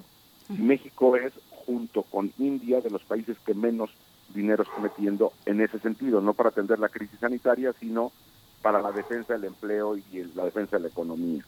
Es decir, el presidente ha dicho, lo dijo el día que dio su informe, que esto es una crisis pasajera, así, así lo dijo, que la transformación continúa y que eh, no tendríamos por qué endeudar al país. Bueno, pues lo que estamos viendo en todo el planeta hay una declaración conjunta de la Organización Mundial de la Salud con el Fondo Monetario Internacional diciendo que se tienen, los países tienen que tener recursos frescos para atender esta crisis brutal económica que se viene posterior a la pandemia y México, repito, junto con Sudáfrica e India, son los países que menos dinero han metido a la región. Es por ello que, se calcula que la, el impacto económico en Latinoamérica será particularmente grave en México, Venezuela y Belice.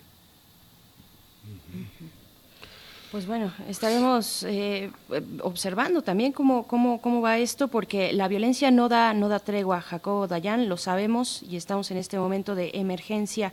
Eh, te agradecemos mucho estas reflexiones y nos encontramos contigo eh, más adelante, la próxima o dentro de 15 días. Perfecto, y bueno, pues nada más no hay que dejar de voltear a ver a, esa, a la violencia que ahí sí. Sí. Sí, justamente. Ahí sigue y azota a muchas comunidades que de por sí, bueno, ya con toda esta complicación, pérdida de empleos, en fin, el panorama de verdad es un reto para todos nosotros. Gracias, Jacobo Dayan. A ustedes, cuídense.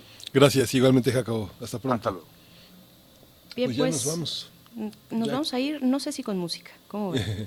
Ya casi, ya casi nos vamos, Berenice, pero sí quería recordarles que tenemos en la UNAM un sitio importante que se llama COVID-19, comisionunam.unamglobal.com y hay una solicitud de donar eh, 314 pesos que harán posible que los residentes de la Facultad de Medicina de la UNAM cuenten con las herramientas necesarias para continuar con la atención de pacientes. Hay que recordar que el servicio social, la residencia, las prácticas profesionales forman parte fundamental de la formación de nuestros médicos y que no, no forman parte de los programas de salud público prioritarios para que ellos se incorporen. Más bien los han colocado fuera para protegerlos, pero la implementación de un equipo que los proteja hará muy importante su presencia dentro del sistema público mexicano. 314 pesos, consulte la página de eh, COVID-19 comisionunam.unamglobal.com, Berenice. Así es, con esto ya nos estamos despidiendo, ya suena Nina Simón. Solo recordarles, la Jornada Nacional de Sana Distancia se extiende y permanecerá vigente hasta el 30 de mayo en algunos territorios donde la eh, pues toda esta contingencia no sea tan aguda, será hasta el 17 de mayo, pero eso lo estaremos viendo y analizando en otro momento. Nos despedimos ya, Miguel Ángel, nos vamos. Nos despedimos con No me malinterpretes de Nina Simone y esto fue Primer Movimiento. El mundo desde la universidad. Please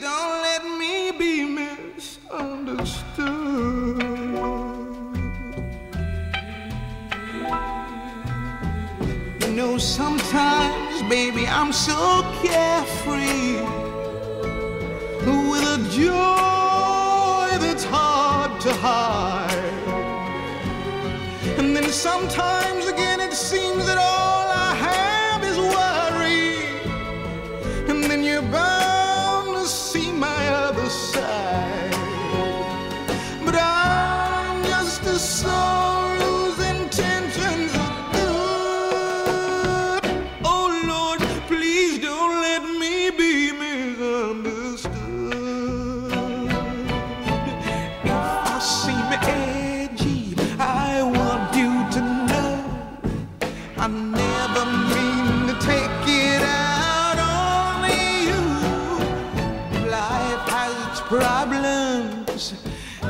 get more than my share. But that's one thing I never mean to do, cause I love you. Oh, oh, oh, baby, I'm just human. Don't you know I have faults like anyone? Sometimes I find myself alone regretting some